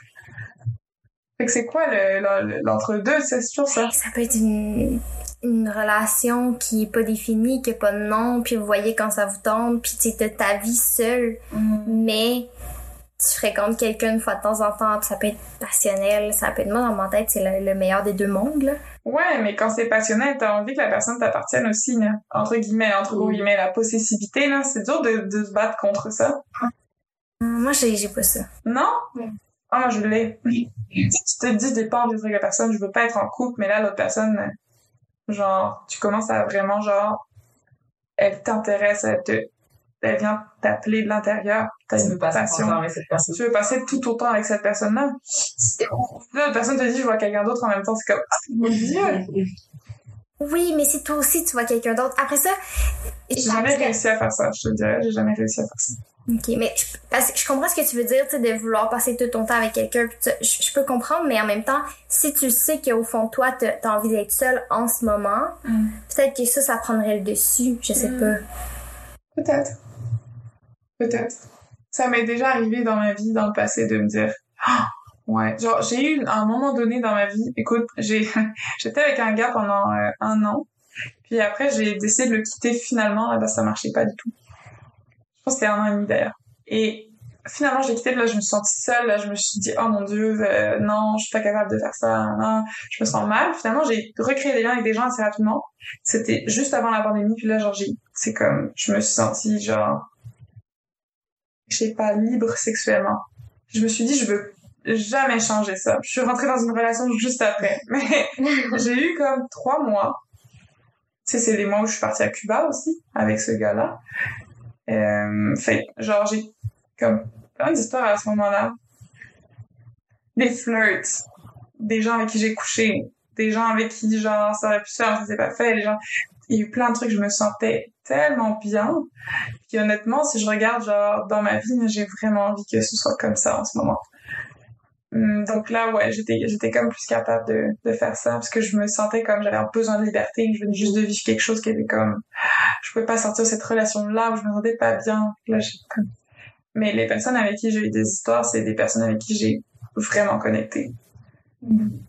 Euh, ouais. Puis ces personnes-là, je, je- genre, je suis certaine que je veux pas garder contact parce que je m'en fous un peu, même si genre, genre on a connecté sur le moment. Mais d'autres personnes que j'ai envie de garder comme comme amie ou comme personne dans ma vie, mais c'est dur après. Euh, une fois que t'as brisé, c'est genre Ouais. cette limite là. Après, c'est dur d'être juste amie. C'est vrai. Prochaine question. Euh... Ouais. Va encore dans une autre direction, mais euh, ça, ça, ça, ça touche quand même le sujet de la, de la sexualité. Ah, c'est drôle parce que je pense qu'on en a déjà parlé ensemble. Euh, si tu amorces une relation sexuelle avec quelqu'un, mais que tu prends pas nécessairement plaisir, est-ce que tu es capable de le communiquer à la personne? Si oui, de quelle manière? Oh, je suis capable aujourd'hui. Maintenant, oui. Ah, je l'étais pas pendant longtemps. J'étais pas capable de dire non avant. même. Genre, j'arrivais un peu, mais après, je me, tu sais, je me laissais aller parce que moi, il y a un, paradoxe en moi entre l'idée de vouloir une expérience et l'idée d'être pas trop attirée par la personne. Mettons que j'allais pas trop être attirée, au début, j'allais dire non. Puis on me demande une deuxième fois, puis là, je me dis, ah, il me semble que j'aimerais ça savoir comment je filerais. Puis j'aimerais ça pouvoir, expérimenter le truc. J'aimerais ça pouvoir vivre ça. Et je le fais. Puis après, ben, je dirais pas que je regrette, mais je me sens pas fou de moi-même après ça. Parce que c'était pas un désir profond. Mhm. Mais il y a toujours eu cette envie d'expérience. Fait que c'était pas des, oh, allez, on va le faire parce que je te fais plaisir. C'était, en même temps, c'est plus facile pour moi de dire oui, et en même temps, je vais vivre quelque chose que je vais m'en souvenir, puis je vais pouvoir, tu parler de cette expérience-là, puis moi-même, euh, tu sais, genre, savoir ce que j'aime, ce que j'aime pas, puis, tu sais. Fait qu'il y a cette, ce paradoxe-là. Mais, euh, est-ce que ça m'est déjà arrivé? Oui. Euh, je dirais qu'aujourd'hui, je vais plus aller vers des personnes, en tout cas j'espère, plus aller vers des personnes en qui j'ai confiance que si jamais je dis non au milieu, ils vont pas me juger. Ils vont pas le prendre mal. En fait, c'est pas de me juger ou quoi, c'est vraiment juste pas le prendre mal. Euh, fait que aujourd'hui, si ça m'arrivait de le faire, ce serait donc avec quelqu'un en qui j'ai confiance, un minimum, parce que t'as pas forcément genre super confiance, tu rencontres une personne la première fois. Mais je dirais que ce serait beaucoup plus facile pour moi avec quelqu'un que je connais pas trop parce que je m'en fous. Puis euh, voilà. C'est la première fois qu'on me dit ça, mais. Mais du coup, je pense que je dirais comme arrête, je me sens, je me, je me sens pas très bien. Si jamais t'aimes pas ce que la personne fait. Parce que, tu sais, mettons, ça peut être juste être en train de faire, je sais pas, un cuni, quelque chose, mais elle fait pas bien. sais? Mettons là que c'est dégueulasse, que t'as aucun plaisir, t'es comme... Oh, il y a trop de salive, moi ça m'est jamais arrivé ait trop de salive, fait que c'est pas nécessairement que t'as pas envie, c'est pas nécessairement que t'aimes pas, tu sais, que t'aimes pas tout, mais là, il y a un affaire. Ah, ok, c'est juste, c'est ça, la question a été posée différemment. Est-ce que c'est ça la réponse que vous attendez? Non, ben, ce que t'as dit, c'était super intéressant, mais, mais donc, je te relance aussi là-dessus, de juste savoir, ok, tu sais, la personne, elle, elle, s'y prend pas super bien, Oh mon dieu, ça c'est difficile. Oui, ça m'est déjà arrivé. Ouais, ouais. Puis est-ce que tu es capable de, comment tu gères la situation? Ah, ça, je la gère bien la première fois, mais s'il refait les mêmes erreurs dix fois, ah, j'ai trop du mal parce que je me dis, tu sais, genre, déjà, je le juge à fond, genre, je t'ai déjà dit la dernière fois, pourquoi tu fais pas, pourquoi tu fais pas mes conseils? C'est dans l'intérêt de tous. mais, euh, mais, vraiment, je vais plus le dire. Et je vais faire en sorte qu'on fasse plus ça. Mais oui. Ça va être comme, ok, tu fais les cunis mal, je t'ai déjà dit, enfin, très mal, mais tu sais qu'il me plaît pas à moi. Je t'ai déjà dit que cette manière-là me plaisait pas. Tu continues à faire la même manière, bah, tu sais qu'on va plus jamais faire ça. Euh, mais la première fois pour le dire, mettons que je vais attendre de voir s'il continue vraiment d'utiliser cette technique que j'aime pas. Mm-hmm. Et si, s'il continue, je vais lui dire, je vais essayer de mener ça de manière euh, sensuelle. Je vais dire, oh, je crois que j'aimerais vraiment ça que tu me fasses telle chose. Je crois que genre je me sentirais vraiment bien si tu le faisais de telle manière. Pas de dire comme tu le fais, c'est pas bien. Mm Je dirais plus ah ce serait mieux de telle manière. Ça c'est avec une amie on en a parlé là puis elle me disait ça c'est un bon truc. Ça merci. Ouais.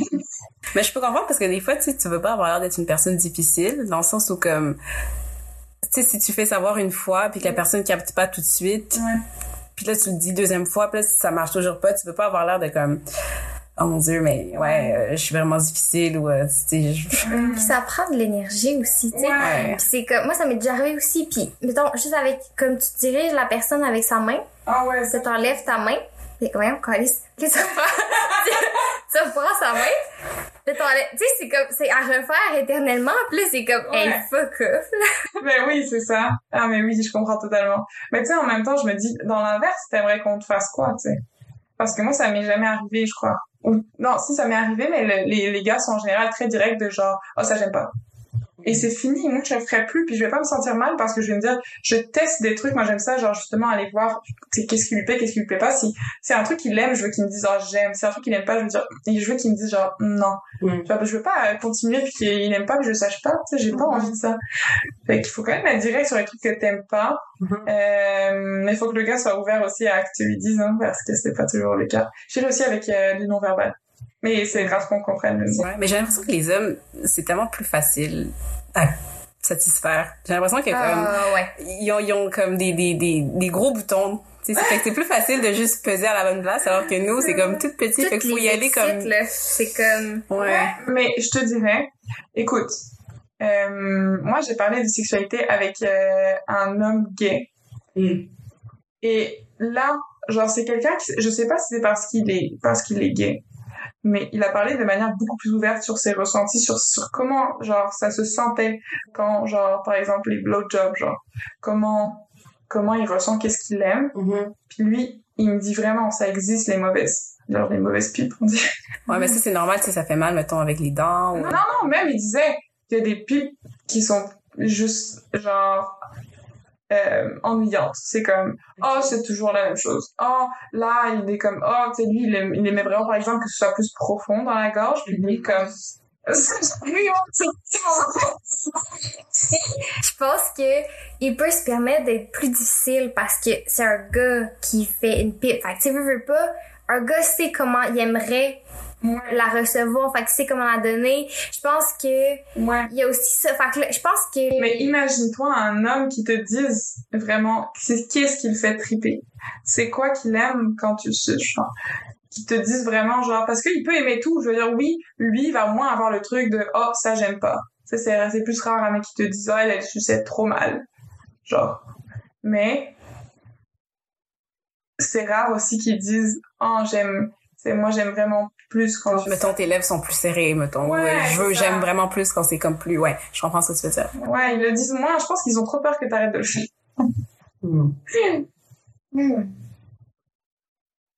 Je pense qu'on on gagnerait à juste le le demander. demander puis le faire. parce que Écoute, on va la prochaine fois qu'on a l'expérience, on, on, on se revoit après hein, pour un podcast et on se on se partage ça. Qu'est-ce qui qu'est-ce qu'ils ont dit? C'est parce que des fois, on veut tellement aller vite quand on a des relations que prendre la peine, mettons, de dire, OK, ce qu'il faut que tu fasses comme il faut, c'est que ton pouce, tu le mettes de cette position-là, puis que tu changes comme ça à, tel moment-là, puis que tu ailles de telle, tu sais, à telle vitesse. Mais je Fait que pense- c'est comme trop... Je pense que la grosse différence aussi, c'est que le gars, même si on fait pas ça exactement comme il aimerait, il va venir.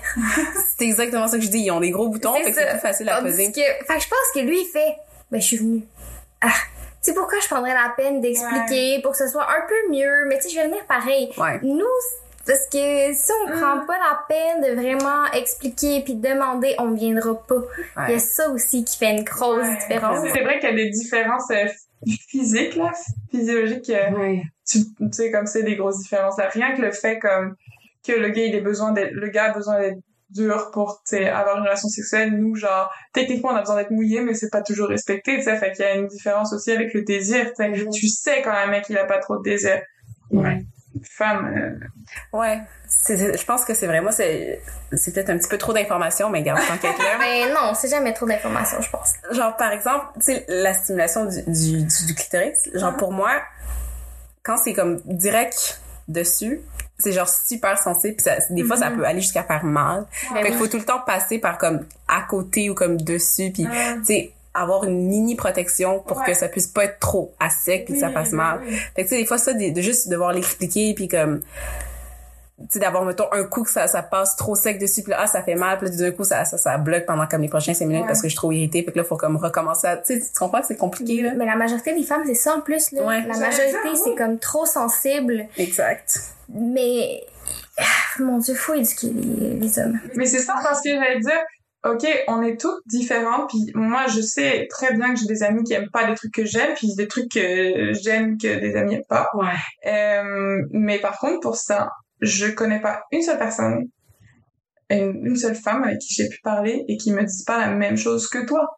On, on, le- on l'a toutes vécu ce truc-là où genre le moment où il touche t'es comme ah t'as un petit spasme parce que c'était pas agréable puis que l'homme interprète ça comme un spasme de plaisir.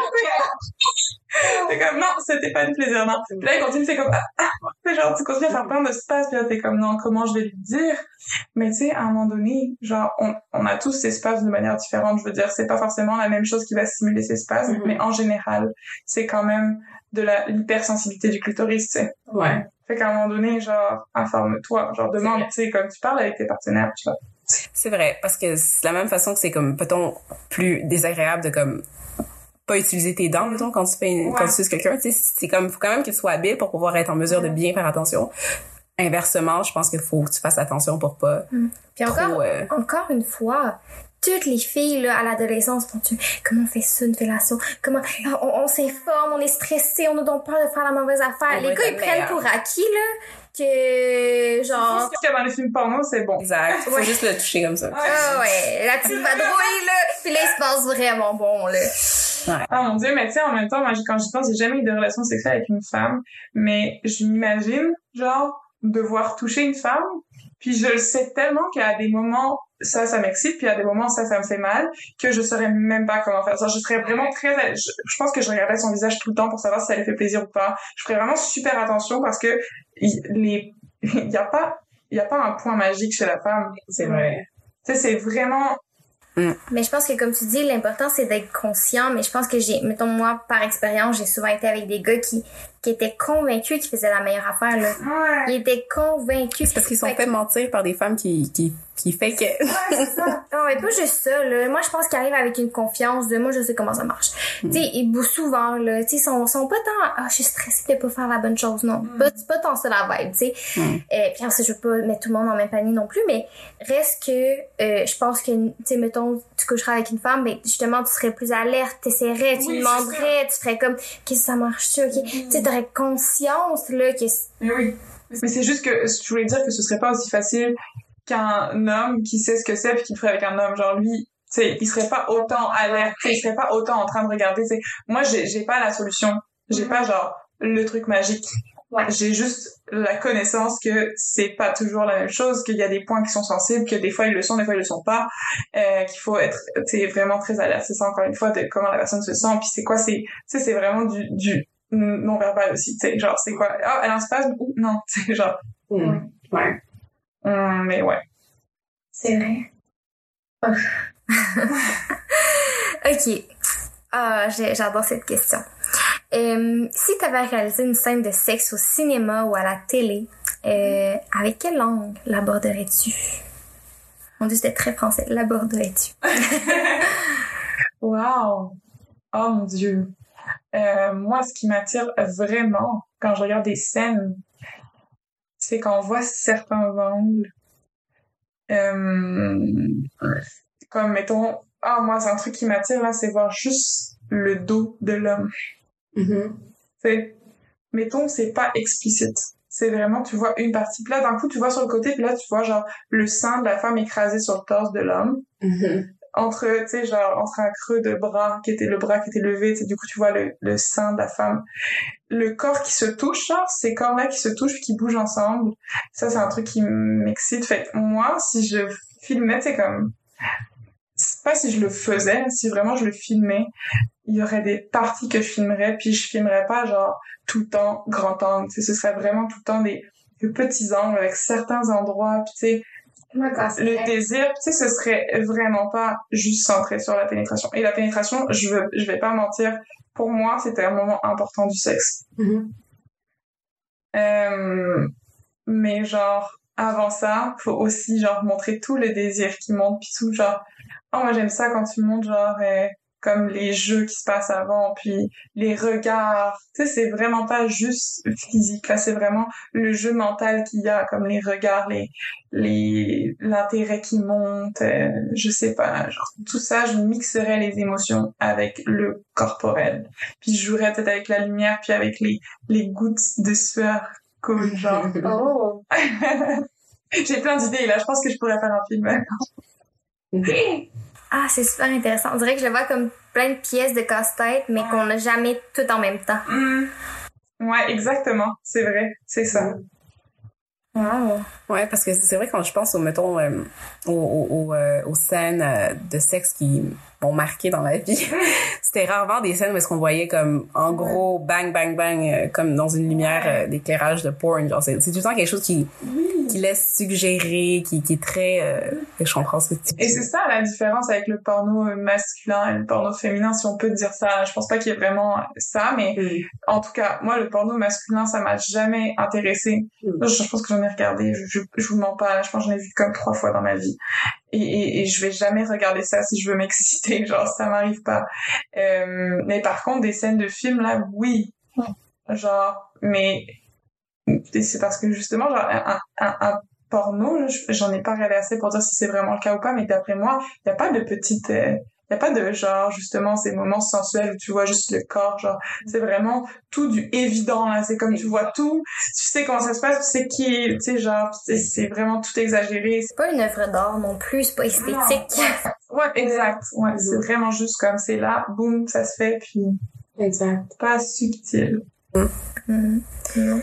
Écoute, euh, on va passer maintenant euh, à la partie que j'a- j'attendais, que je serais vraiment très, excitante, qui est la discussion que, que, tu, que tu voudrais aborder avec nous. Et moi j'aimerais ça parler des, des relations avec les différentes d'âge Pour vrai? oui Ok, c'est bon. Est-ce que est-ce que c'est c'est quelque chose que tu as été euh, appelé à... On en a parlé quelques fois, mais je sais pas si les, les deux relations que tu as eues sont été les seules qui ont, qui ont été de... Euh, ouais, je, je vais te dire que j'ai pas mal jamais été attirée par quelqu'un de plus jeune que moi. Euh, en tout cas, attirée rapidement comme ça, oui, ça peut arriver, n'est-ce pas quelque chose qui est impossible, mais des relations de couple, là, en général, je suis, c'est genre, je dirais que je suis pas mal dans le, dans le cliché des daddy issues, genre. Mm. ça m'est arrivé plusieurs fois, puis ça m'arrive encore aujourd'hui de regarder des hommes vraiment plus euh, matures, on va dire. Ouais. Euh, même dans les films, tu sais, comme, genre, je suis vraiment dans ce cliché-là. Ouais. Euh, ça m'arrive aussi vraiment d'être attirée par des mecs qui ont, genre, mon âge ou, genre, peut-être 5... on- on- je vais plutôt dire qu'en général, s'ils ont mon âge, ils ont l'air plus vieux. Ouais. Ils peuvent être beaucoup plus vieux ou ils peuvent être, genre, dans la... Tu sais, un- pour moi, 35 ans, ce serait un âge normal. Mhm. Comme c'est 10 ans de plus que moi, déjà, je m'en rends vraiment pas compte. Mhm. Euh, Ouais? non, ouais, 35 pour moi c'est comme normal. 40, ça commence à être genre daddy issue, euh, red flag. Mais euh, 35 c'est pas mal. Je pense que je dirais que pour moi c'est normal. Euh, mais ouais, ça c'est quelque chose qui m'est arrivé plusieurs fois. Mhm. Ouais, mais justement pour euh, pour être un peu dans, le même euh, dans le même bateau, si je peux dire ça comme ça, je pense que le est-ce que dans, dans les dans les situations en fait où ça s'est passé, c'était parce que tu recherchais cette figure paternelle là chez les personnes que tu fréquentais, si c'est pas trop indiscret d'en parler? Après, ben, c'est pas indiscret, c'est juste que je pense que c'est pas du tout conscient. Je pense que c'est Ouais. très inconscient, ce genre de truc-là. Euh, moi, je pense, avec recul, que dans ma relation la plus longue, oui. Moi, je pense que oui. Euh, après, euh, si je te donnais des exemples, mettons, euh, j'ai l'impression que euh, j'ai eu jamais jamais eu une relation d'égal à égal avec cette personne-là. Mhm. Puis que justement, j'aimais ça être la personne protégée entre guillemets. Puis je cherchais pas cette relation d'égal à égal non plus. Mhm. Je pense que j'aimais ça avoir euh, je- et je sais pas pourquoi honnêtement, j'ai jamais trouvé pourquoi, mais un truc qui est assez drôle, c'est que en gros, j'avais une une psychologue quand j'étais euh, quand j'avais genre euh, 20 ans, 21 ans. Et euh, elle, elle m'a aidé pour un complètement autre problème. Puis moi, quand je veux voir des psychologues, je veux voir des psychologues hypnothérapeutes. Je travaille beaucoup avec l'hypnose Mhm. et j'aime beaucoup ça. Et euh, et donc elle était hypno, hypno- bah, hypnothérapeute. Et euh, on parlait beaucoup de relations avec les hommes et tout. Et à l'époque, j'avais jamais eu de relation avec un homme euh, vraiment plus âgé. C'est jamais. Mhm. Et, euh, et cette psychologue-là, je, je l'aimais beaucoup. Enfin, j'ai- je- il y a des choses que j'aimais vraiment pas chez elle, mais elle a réglé mes problèmes que je voulais régler en un claquement de doigts. Je veux dire, on a fait cinq séances. Puis à bout de cinq séances, elle m'a dit, bon, bah c'est bon, ton problème est réglé. Est-ce que t'as encore des crises de tel truc? Ah, non. Quoi? Ouais. Ouais, et c'est ça la magie de l'hypnose, vraiment. Je dirais quand t'as un problème et que tu l'as ciblé, tu sais où il est. Elle, elle le dénoue, puis c'est ça. Mon dieu, j'ai pas vu les mêmes euh, personnes que toi. Non. J'ai déjà fait une séance d'hypnose, puis c'était une vraie joke, là. Ah C'était la, la chose la plus Oh non. drôle dans ma vie, là. J'étais comme... Ah. J'avais juste envie de rire, ça marchait pas, là. Ah. Genre, c'était pour mes... allergies. Je crois que je l'ai déjà compté au podcast, hein. Pour tes allergies, ouais. Oui. T'es comme, tu traverses un mur, il y a un miroir, tu danses avec le pollen. En tout cas, c'était Oh, vraiment spécial. Je trouve ça trop triste parce que je connais plein de gens qui ont eu des mauvaises expériences avec l'hypnothérapie. J'ai une amie, là, elle, c'était en Allemagne, elle a eu un hypnothérapeute, puis pendant la séance, il lui disait de faire des choses physiquement. Genre, moi, quand je, pendant une séance, là, je- genre, c'est quasiment, c'est quasiment comme si je dormais, là. Je veux dire, mon corps, euh, quand, quand, quand mon hypnothérapeute me demande de faire un mouvement, genre, je- mon, par exemple, il me demande de lever le doigt, je bouge mon doigt de 1 mm. Et là, mon amie, elle me disait, ouais, il me demandait de parler, de dire ce que je sentais, de pas, genre, et sais, ça, ces trucs qu'on peut voir à la télévision, genre, des, des, des séances d'hypnothérapie où est-ce que la personne Mhm. parle. Moi, j'ai jamais vécu comme ça, mes séances d'hypnose, j'imagine que c'est possible, mais en tout cas, moi, ça me surprenait vraiment qu'elle me dise ça. Moment, elle m'a dit, ouais, j'ai trouvé ça vraiment bizarre. Pendant que j'étais en hypnothérapie, il est sorti de la pièce, il a commencé à parler avec d'autres personnes dehors. Cool. Puis j'étais comme, Oh c'est quoi ça? Genre, tu peux pas faire ça, tu peux pas faire une séance d'hypnothérapie. quoi. C'est pas ça, l'hypnose, genre, c'est même pas, euh, même pas de la, de la psychothérapie, serait même pas ça, genre. Mhm. Fait que bref, ça, me- ça m'énerve de voir des gens qui, c'est comme, qui sont vraiment pas bons dans l'hypnothérapie. Tu sais, le problème aussi, c'est que, euh, il- c'est, c'est pas très encadré. Il y a des, par exemple, ici à Montréal, il y a une, une école d'hypnose. Euh, pour euh, rentrer dedans, pour faire les cours, t'es obligé d'être soit médecin, soit euh, dentiste, soit euh, psychologue, soit thérapeute. Comme t'es obligé de, t'es, ouais. Ouais. Parce que tu peux pas juste comme rentrer et dire je suis hypnothérapeute puis t'as fait aucune étude avant, t'as fait une formation d'une semaine, genre Ouais. tu sais, je sais pas combien de semaines c'est, mais c'est pas long, tu sais, c'est pas comme des études de des années. hein. Puis il y a pas de test pour être hypnothé- hypnothérapeute. genre. Tu, tu y vas, puis euh, tu passes ta formation, puis à la fin, t'es hypnothérapeute. Je pense, je sais pas exactement comment ça se passe, mais je pense pas que tu sois vraiment évalué sur quelque chose de, tu sais, aussi difficile qu'un examen. Euh, donc, euh, donc c'est ça, faut faire attention parce que quelqu'un peut être hypnothérapeute et avoir fait juste une formation, là. Euh, c'est ça le problème, c'est pour, c'est pour ça qu'on peut voir des gens puis qu'ils soient vraiment mauvais dans ce qu'ils font puis nous dégoûtent de l'hypnothérapie parce qu'ils sont ils sont ils ont, ils ont pas de, de background psychologique quoi, psychologique, ils ont pas de manière de tu sais, ils font juste faire ce qu'ils ont appris pendant la formation. quoi. Wow. Mm. Fait que euh, c'est ça par rapport à elle, c'est ça je racontais que euh, elle vraiment bien marché ce qu'elle avait fait et que euh, je, je l'avais gardé dans ma tête comme quoi si j'avais un problème plus tard je pourrais toujours la revoir mais le problème c'est que je suis partie de la France Mm. et donc elle était loin puis euh, je me suis dit mais en fait avec la pandémie de toute façon euh, les psychologues on les voit même plus en, ré- en, en réalité donc euh, autant euh, l'appeler elle. Je suis ici mais je peux quand même faire une vidéoconférence avec elle. Je, je l'ai contactée on s'est appelé puis en fait, à ce moment-là, pourquoi je l'appelais, c'est parce que je venais juste de commencer une relation avec un homme. Et, euh, et, et en fait, je voulais absolument régler mon problème avec l'engagement. Je me suis dit, à quel qui me comprendre, parce qu'elle, c'était un peu vraiment genre comme... une- Elle est pas du tout voyante ou quoi, mais franchement, elle voyait en moi comme dans un livre ouvert. Elle m'a dit plein de trucs que, genre... Même moi, je savais... Ou que j'avais jamais dit à personne, puis là, elle- elle l'a ressenti, elle l'a perçu, fait qu'elle me l'a dit. Mm. Donc j'avais vraiment confiance en elle dans ce côté-là, dans le fait qu'elle sache reconnaître des choses en moi, qu'elle sache genre savoir c'est quoi mes problèmes sans même que j'en parle. Donc là je lui dis euh, voilà j'ai rencontré quelqu'un, euh, j'aimerais vraiment que ça marche mais j'ai un problème d'engagement et j'arrive pas euh, j'arrive pas à me sentir bien en couple et je voudrais pas gâcher cette relation là parce que voilà. Et là, je vous le jure, la première question qu'elle m'a posée c'est il a quel âge? Et je lui ai dit, bah, 38, elle m'a dit, bah oui. Voilà. Comme, je sais pas comment elle a fait, ça m'était jamais arrivé avant d'avoir une relation avec quelqu'un plus vieux, mais elle savait. Mhm. Je sais pas comment. Peut-être c'est c'est un pattern qui arrive avec des personnes qui sont, qui ont les mêmes caractéristiques que moi, genre normalement, mais en tout cas, tout ça pour dire que, ouais, sur les relations, euh, avec les hommes plus vieux, là, c'est...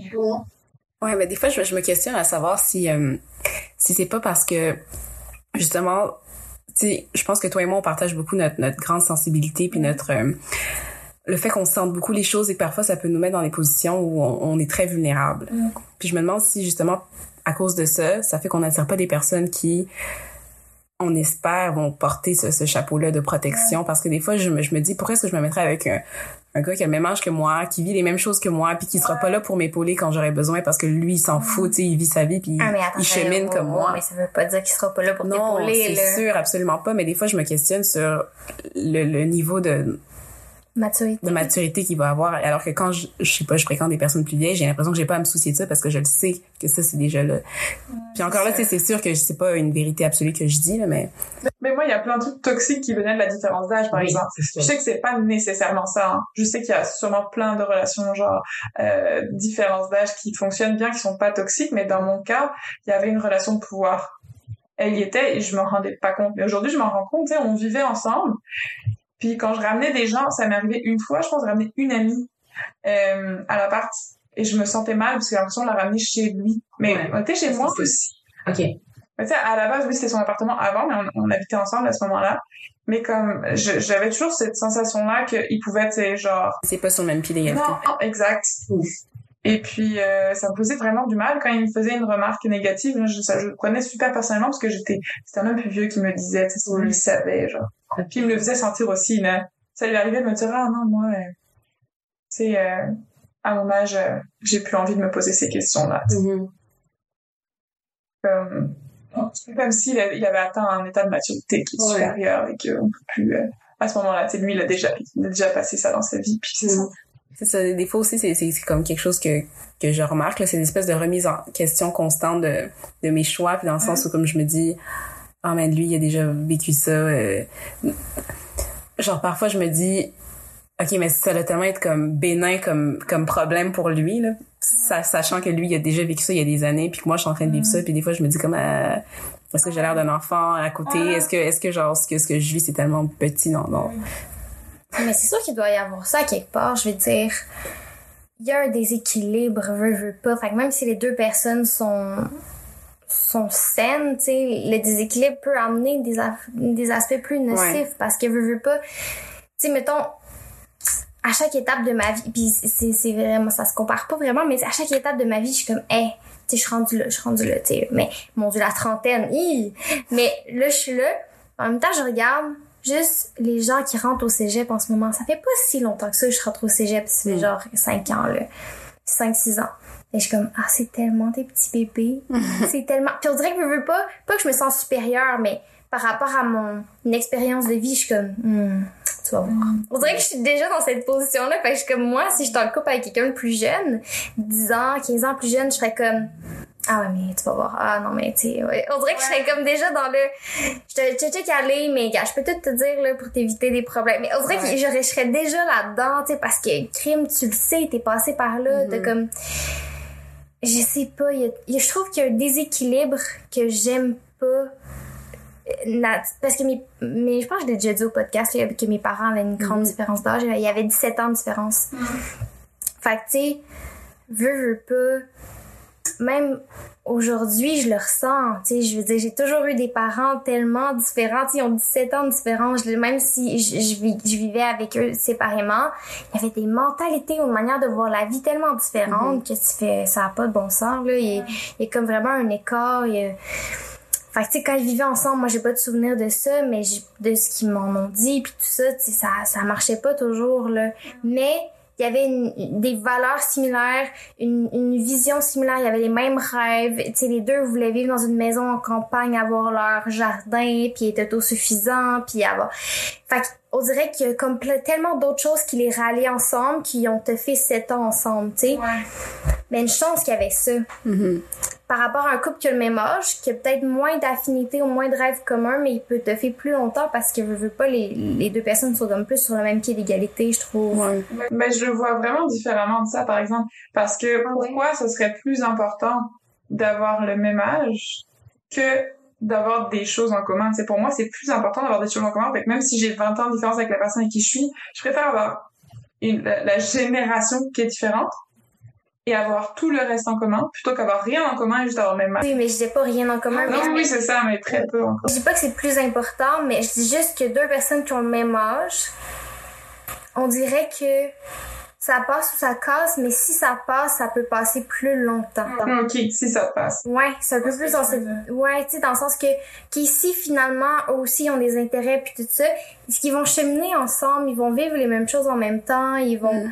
Il y a comme quelque chose qui est peut-être plus solide au fil du temps. J'ai l'impression qu'il peut consolider, tandis que quand il y a une différence d'âge, ça peut se consolider. Je parle de quelque chose que je sais pas parce que j'ai une vision extérieure à ça. Mais j'ai l'impression que ça peut peut-être plus s'étioler parce que tranquillement, il y a des frictions qui viennent comme s'agrandir, s'agrandir. puis- Ouais, ben moi, je, je, je me suis un peu comme libérée de l'idée que ma vie doit être faite avec un compagnon, que je dois traverser les épreuves avec mon compagnon. J'ai l'impression que comme la vie, tu la vis toi-même, puis les épreuves que tu vis, c'est avec tes- ton propre vécu, puis c'est ton propre cheminement, puis de pas avoir quelqu'un qui vit les mêmes choses en même temps, c'est plus quelque chose qui est comme important pour moi parce que c'est des, des questionnements que j'avais par exemple, j'étais comme OK, euh, tu passer la trentaine mettons, euh, avoir un métier que j'aime et finalement me situer dans la vie, c'est quelque chose que je veux vivre avec quelqu'un, mais au final non. Si, toi t'es rendu ailleurs, c'est bien correct, là, je peux t'appuyer dans ça, puis moi je suis rendu ailleurs, fait que tu peux m'appuyer aussi dans ça, fait que c'est plus quelque chose que que que je cherche nécessairement, mais la question qui comme moi me revenait souvent puis que je voyais souvent dans les blogs puis que je me questionnais beaucoup, c'est à savoir comme quand est-ce que tu sais que c'est que c'est sain puis que c'est pas comme genre un prédateur mettons mais là je suis pas en train de dire que c'est ça qui m'arrive mais mettons je pense pense je pense à des jeunes filles mettons tu sais mettons je pense à ma petite sœur puis qu'elle me dit qu'elle un, un homme qu'elle fréquente qui est vraiment plus vieux mettons comme moi en ce moment puis moi je sais que c'est pas ça parce que c'était c'était pas du tout la même vibe c'est moi qui suis allée vers lui puis c'est pas du tout la- moi je le sais tu comprends? Mais de le vivre avec une autre personne puis de le voir chez quelqu'un d'autre on dirait que mon premier réflexe c'est comme ok qu'est-ce qui se passe? Pourquoi? Ou les parents Comment est-ce que tu capotent aussi, là. ouais Tu sais, je veux dire, moi, les parents de ma mère avaient le même âge que mon père. Parce qu'ils l'ont eu extrêmement jeune. Ma grand-mère l'a eu à 17 ans. Hmm. Fait que là, tu fais, et moi, ça me ferait capoter d'avoir une fille, et là, ma fille, elle amène un gars qui a le même âge que moi. comme dans tabarnak, ça marche pas, là. Il y Ouais. a comme quelque chose qui, qui, fait que pour l'entourage, Pas, pas pour tout le monde. Moi, moi je l'ai vécu. Ma mère, aucun problème. Ben, mes parents ont 12 ans d'écart aussi, fait que c'est ça aussi. Mais mon père, c'est la personne qui l'aimait le plus de tous les copains que j'ai eus, genre. Et, et il m'en parle encore aujourd'hui. Ah, je te jure. Il, et pourtant, il l'a jamais rencontré. hein. On a juste fait des, des FaceTime, tu sais. Mhm. Mais oulala, il l'adorait. Ma mère, elle a absolument jamais rien dit sur la différence d'âge. J'ai vécu chez lui. Ses parents ont jamais rien dit. Comme chez lui, genre euh, dans sa famille.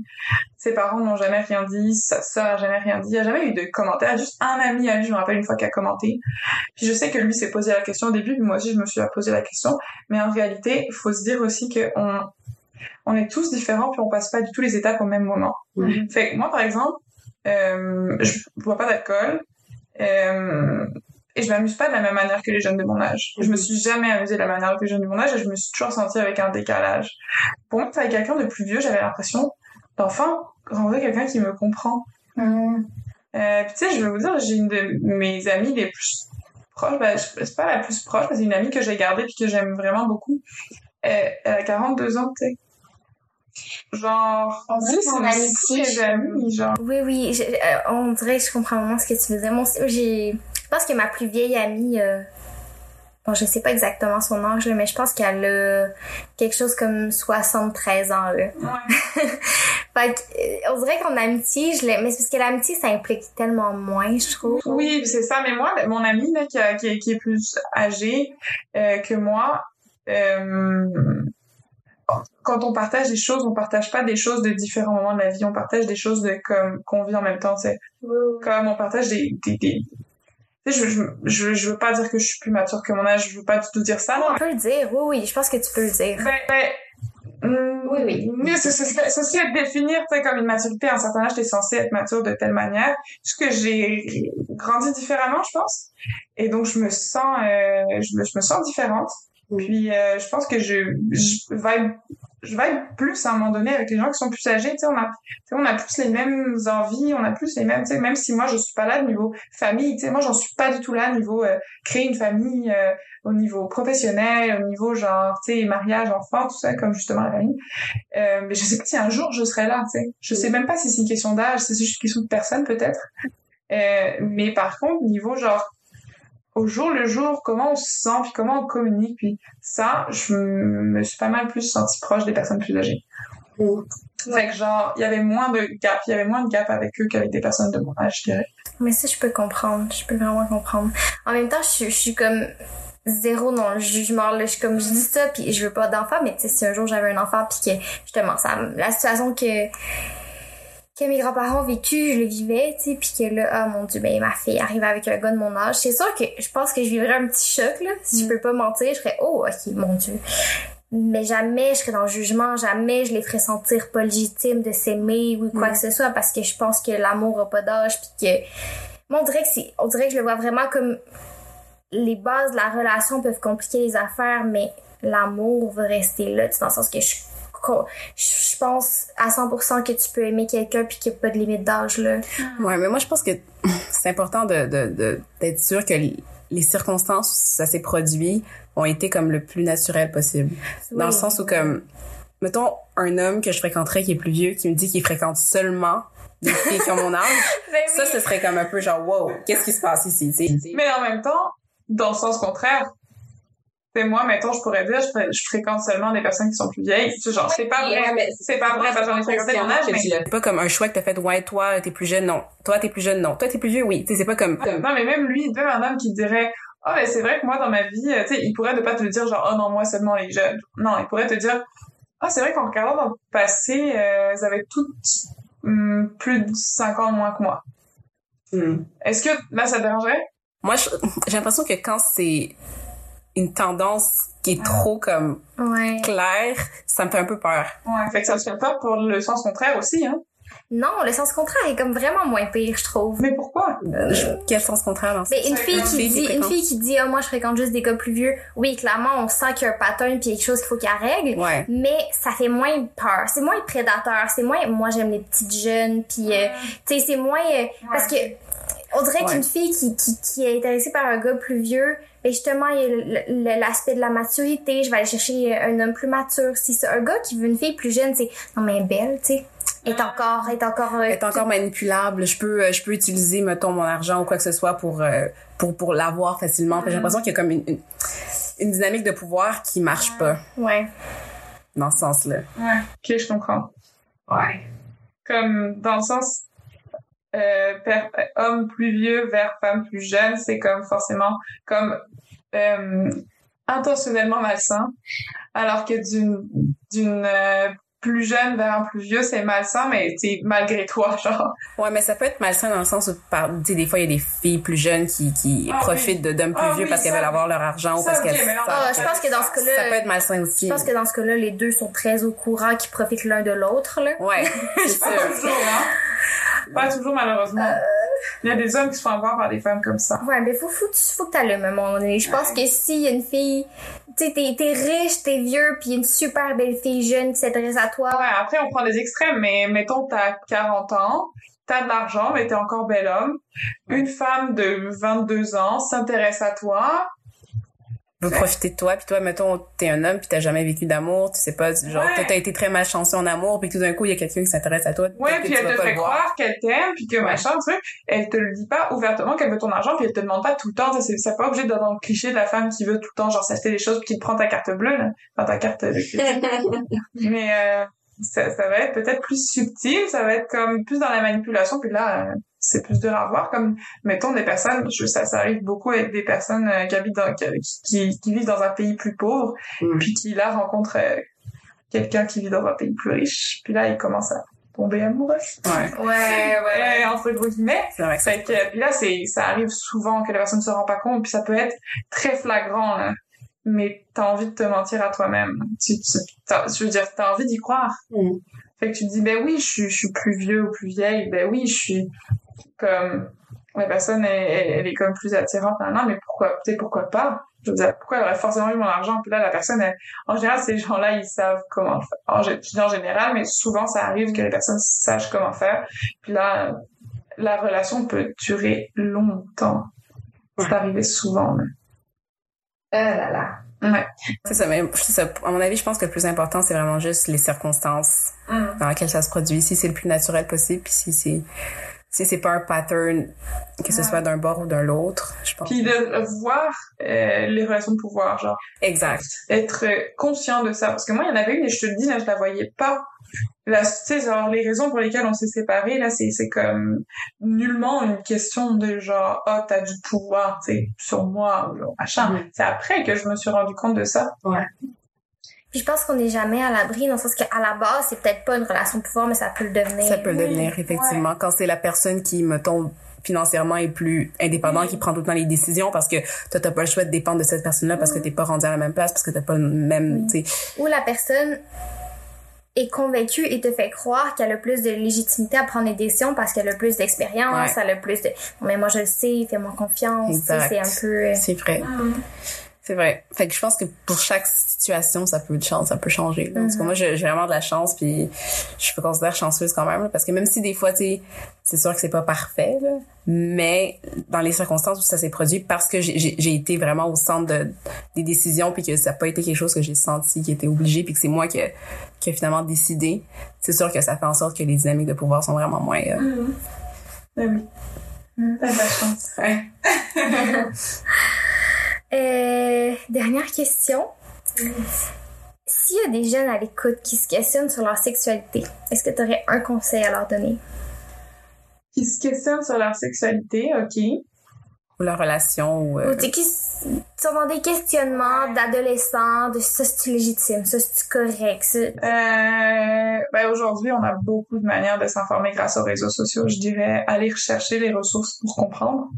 Euh, ça, c'est une bonne manière de faire. Je trouve que c'était plus dur euh, à notre époque. Je veux pas faire la vieille, mais euh, on n'avait pas ça. Pouvez chercher, mais il n'y allait pas avoir de livre là-dessus. Il n'y allait pas avoir de compte Instagram là-dessus, tu sais.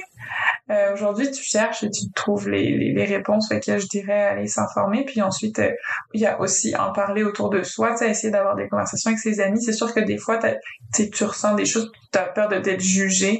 Fait que dans ce cas-là, c'est sûr que si t'as pas le bon cercle d'amis pour en parler, ça peut être encore plus traumatique parce que les gens vont pas te comprendre, vont te juger, etc. Mais euh, d'après moi, ouais, d'aller chercher de l'aide euh, d'abord sur des comptes, puis ensuite, ça va te permettre de légitimiser tes choses parce que tu vas dire, ah, mais je suis normale, en fait. Je pense que c'est ça qu'on a tous besoin d'entendre. On a tous besoin d'entendre, euh, je suis pas bizarre. Puis honnêtement, on pourrait en citer des tas de choses qu'on a pu penser ou, ou vivre qui ce qu'on a pensé qui c'était bizarre. Mm. Et en fait, genre, on s'est rendu compte des années plus tard qu'en fait, ah, mais non, mais c'est normal, tu sais, genre des trucs. Je sais pas, quand tu commences à explorer ton corps, des fois, tu, tu, tu penses des choses et tu te juges pour penser des choses, mais tu sais, tu n'es pas ta pensée, je veux dire, c'est comme, c'est normal d'avoir des, d'être curieux, c'est normal de, puis c'est c'est même encore mieux d'être différent, j'ai envie de dire.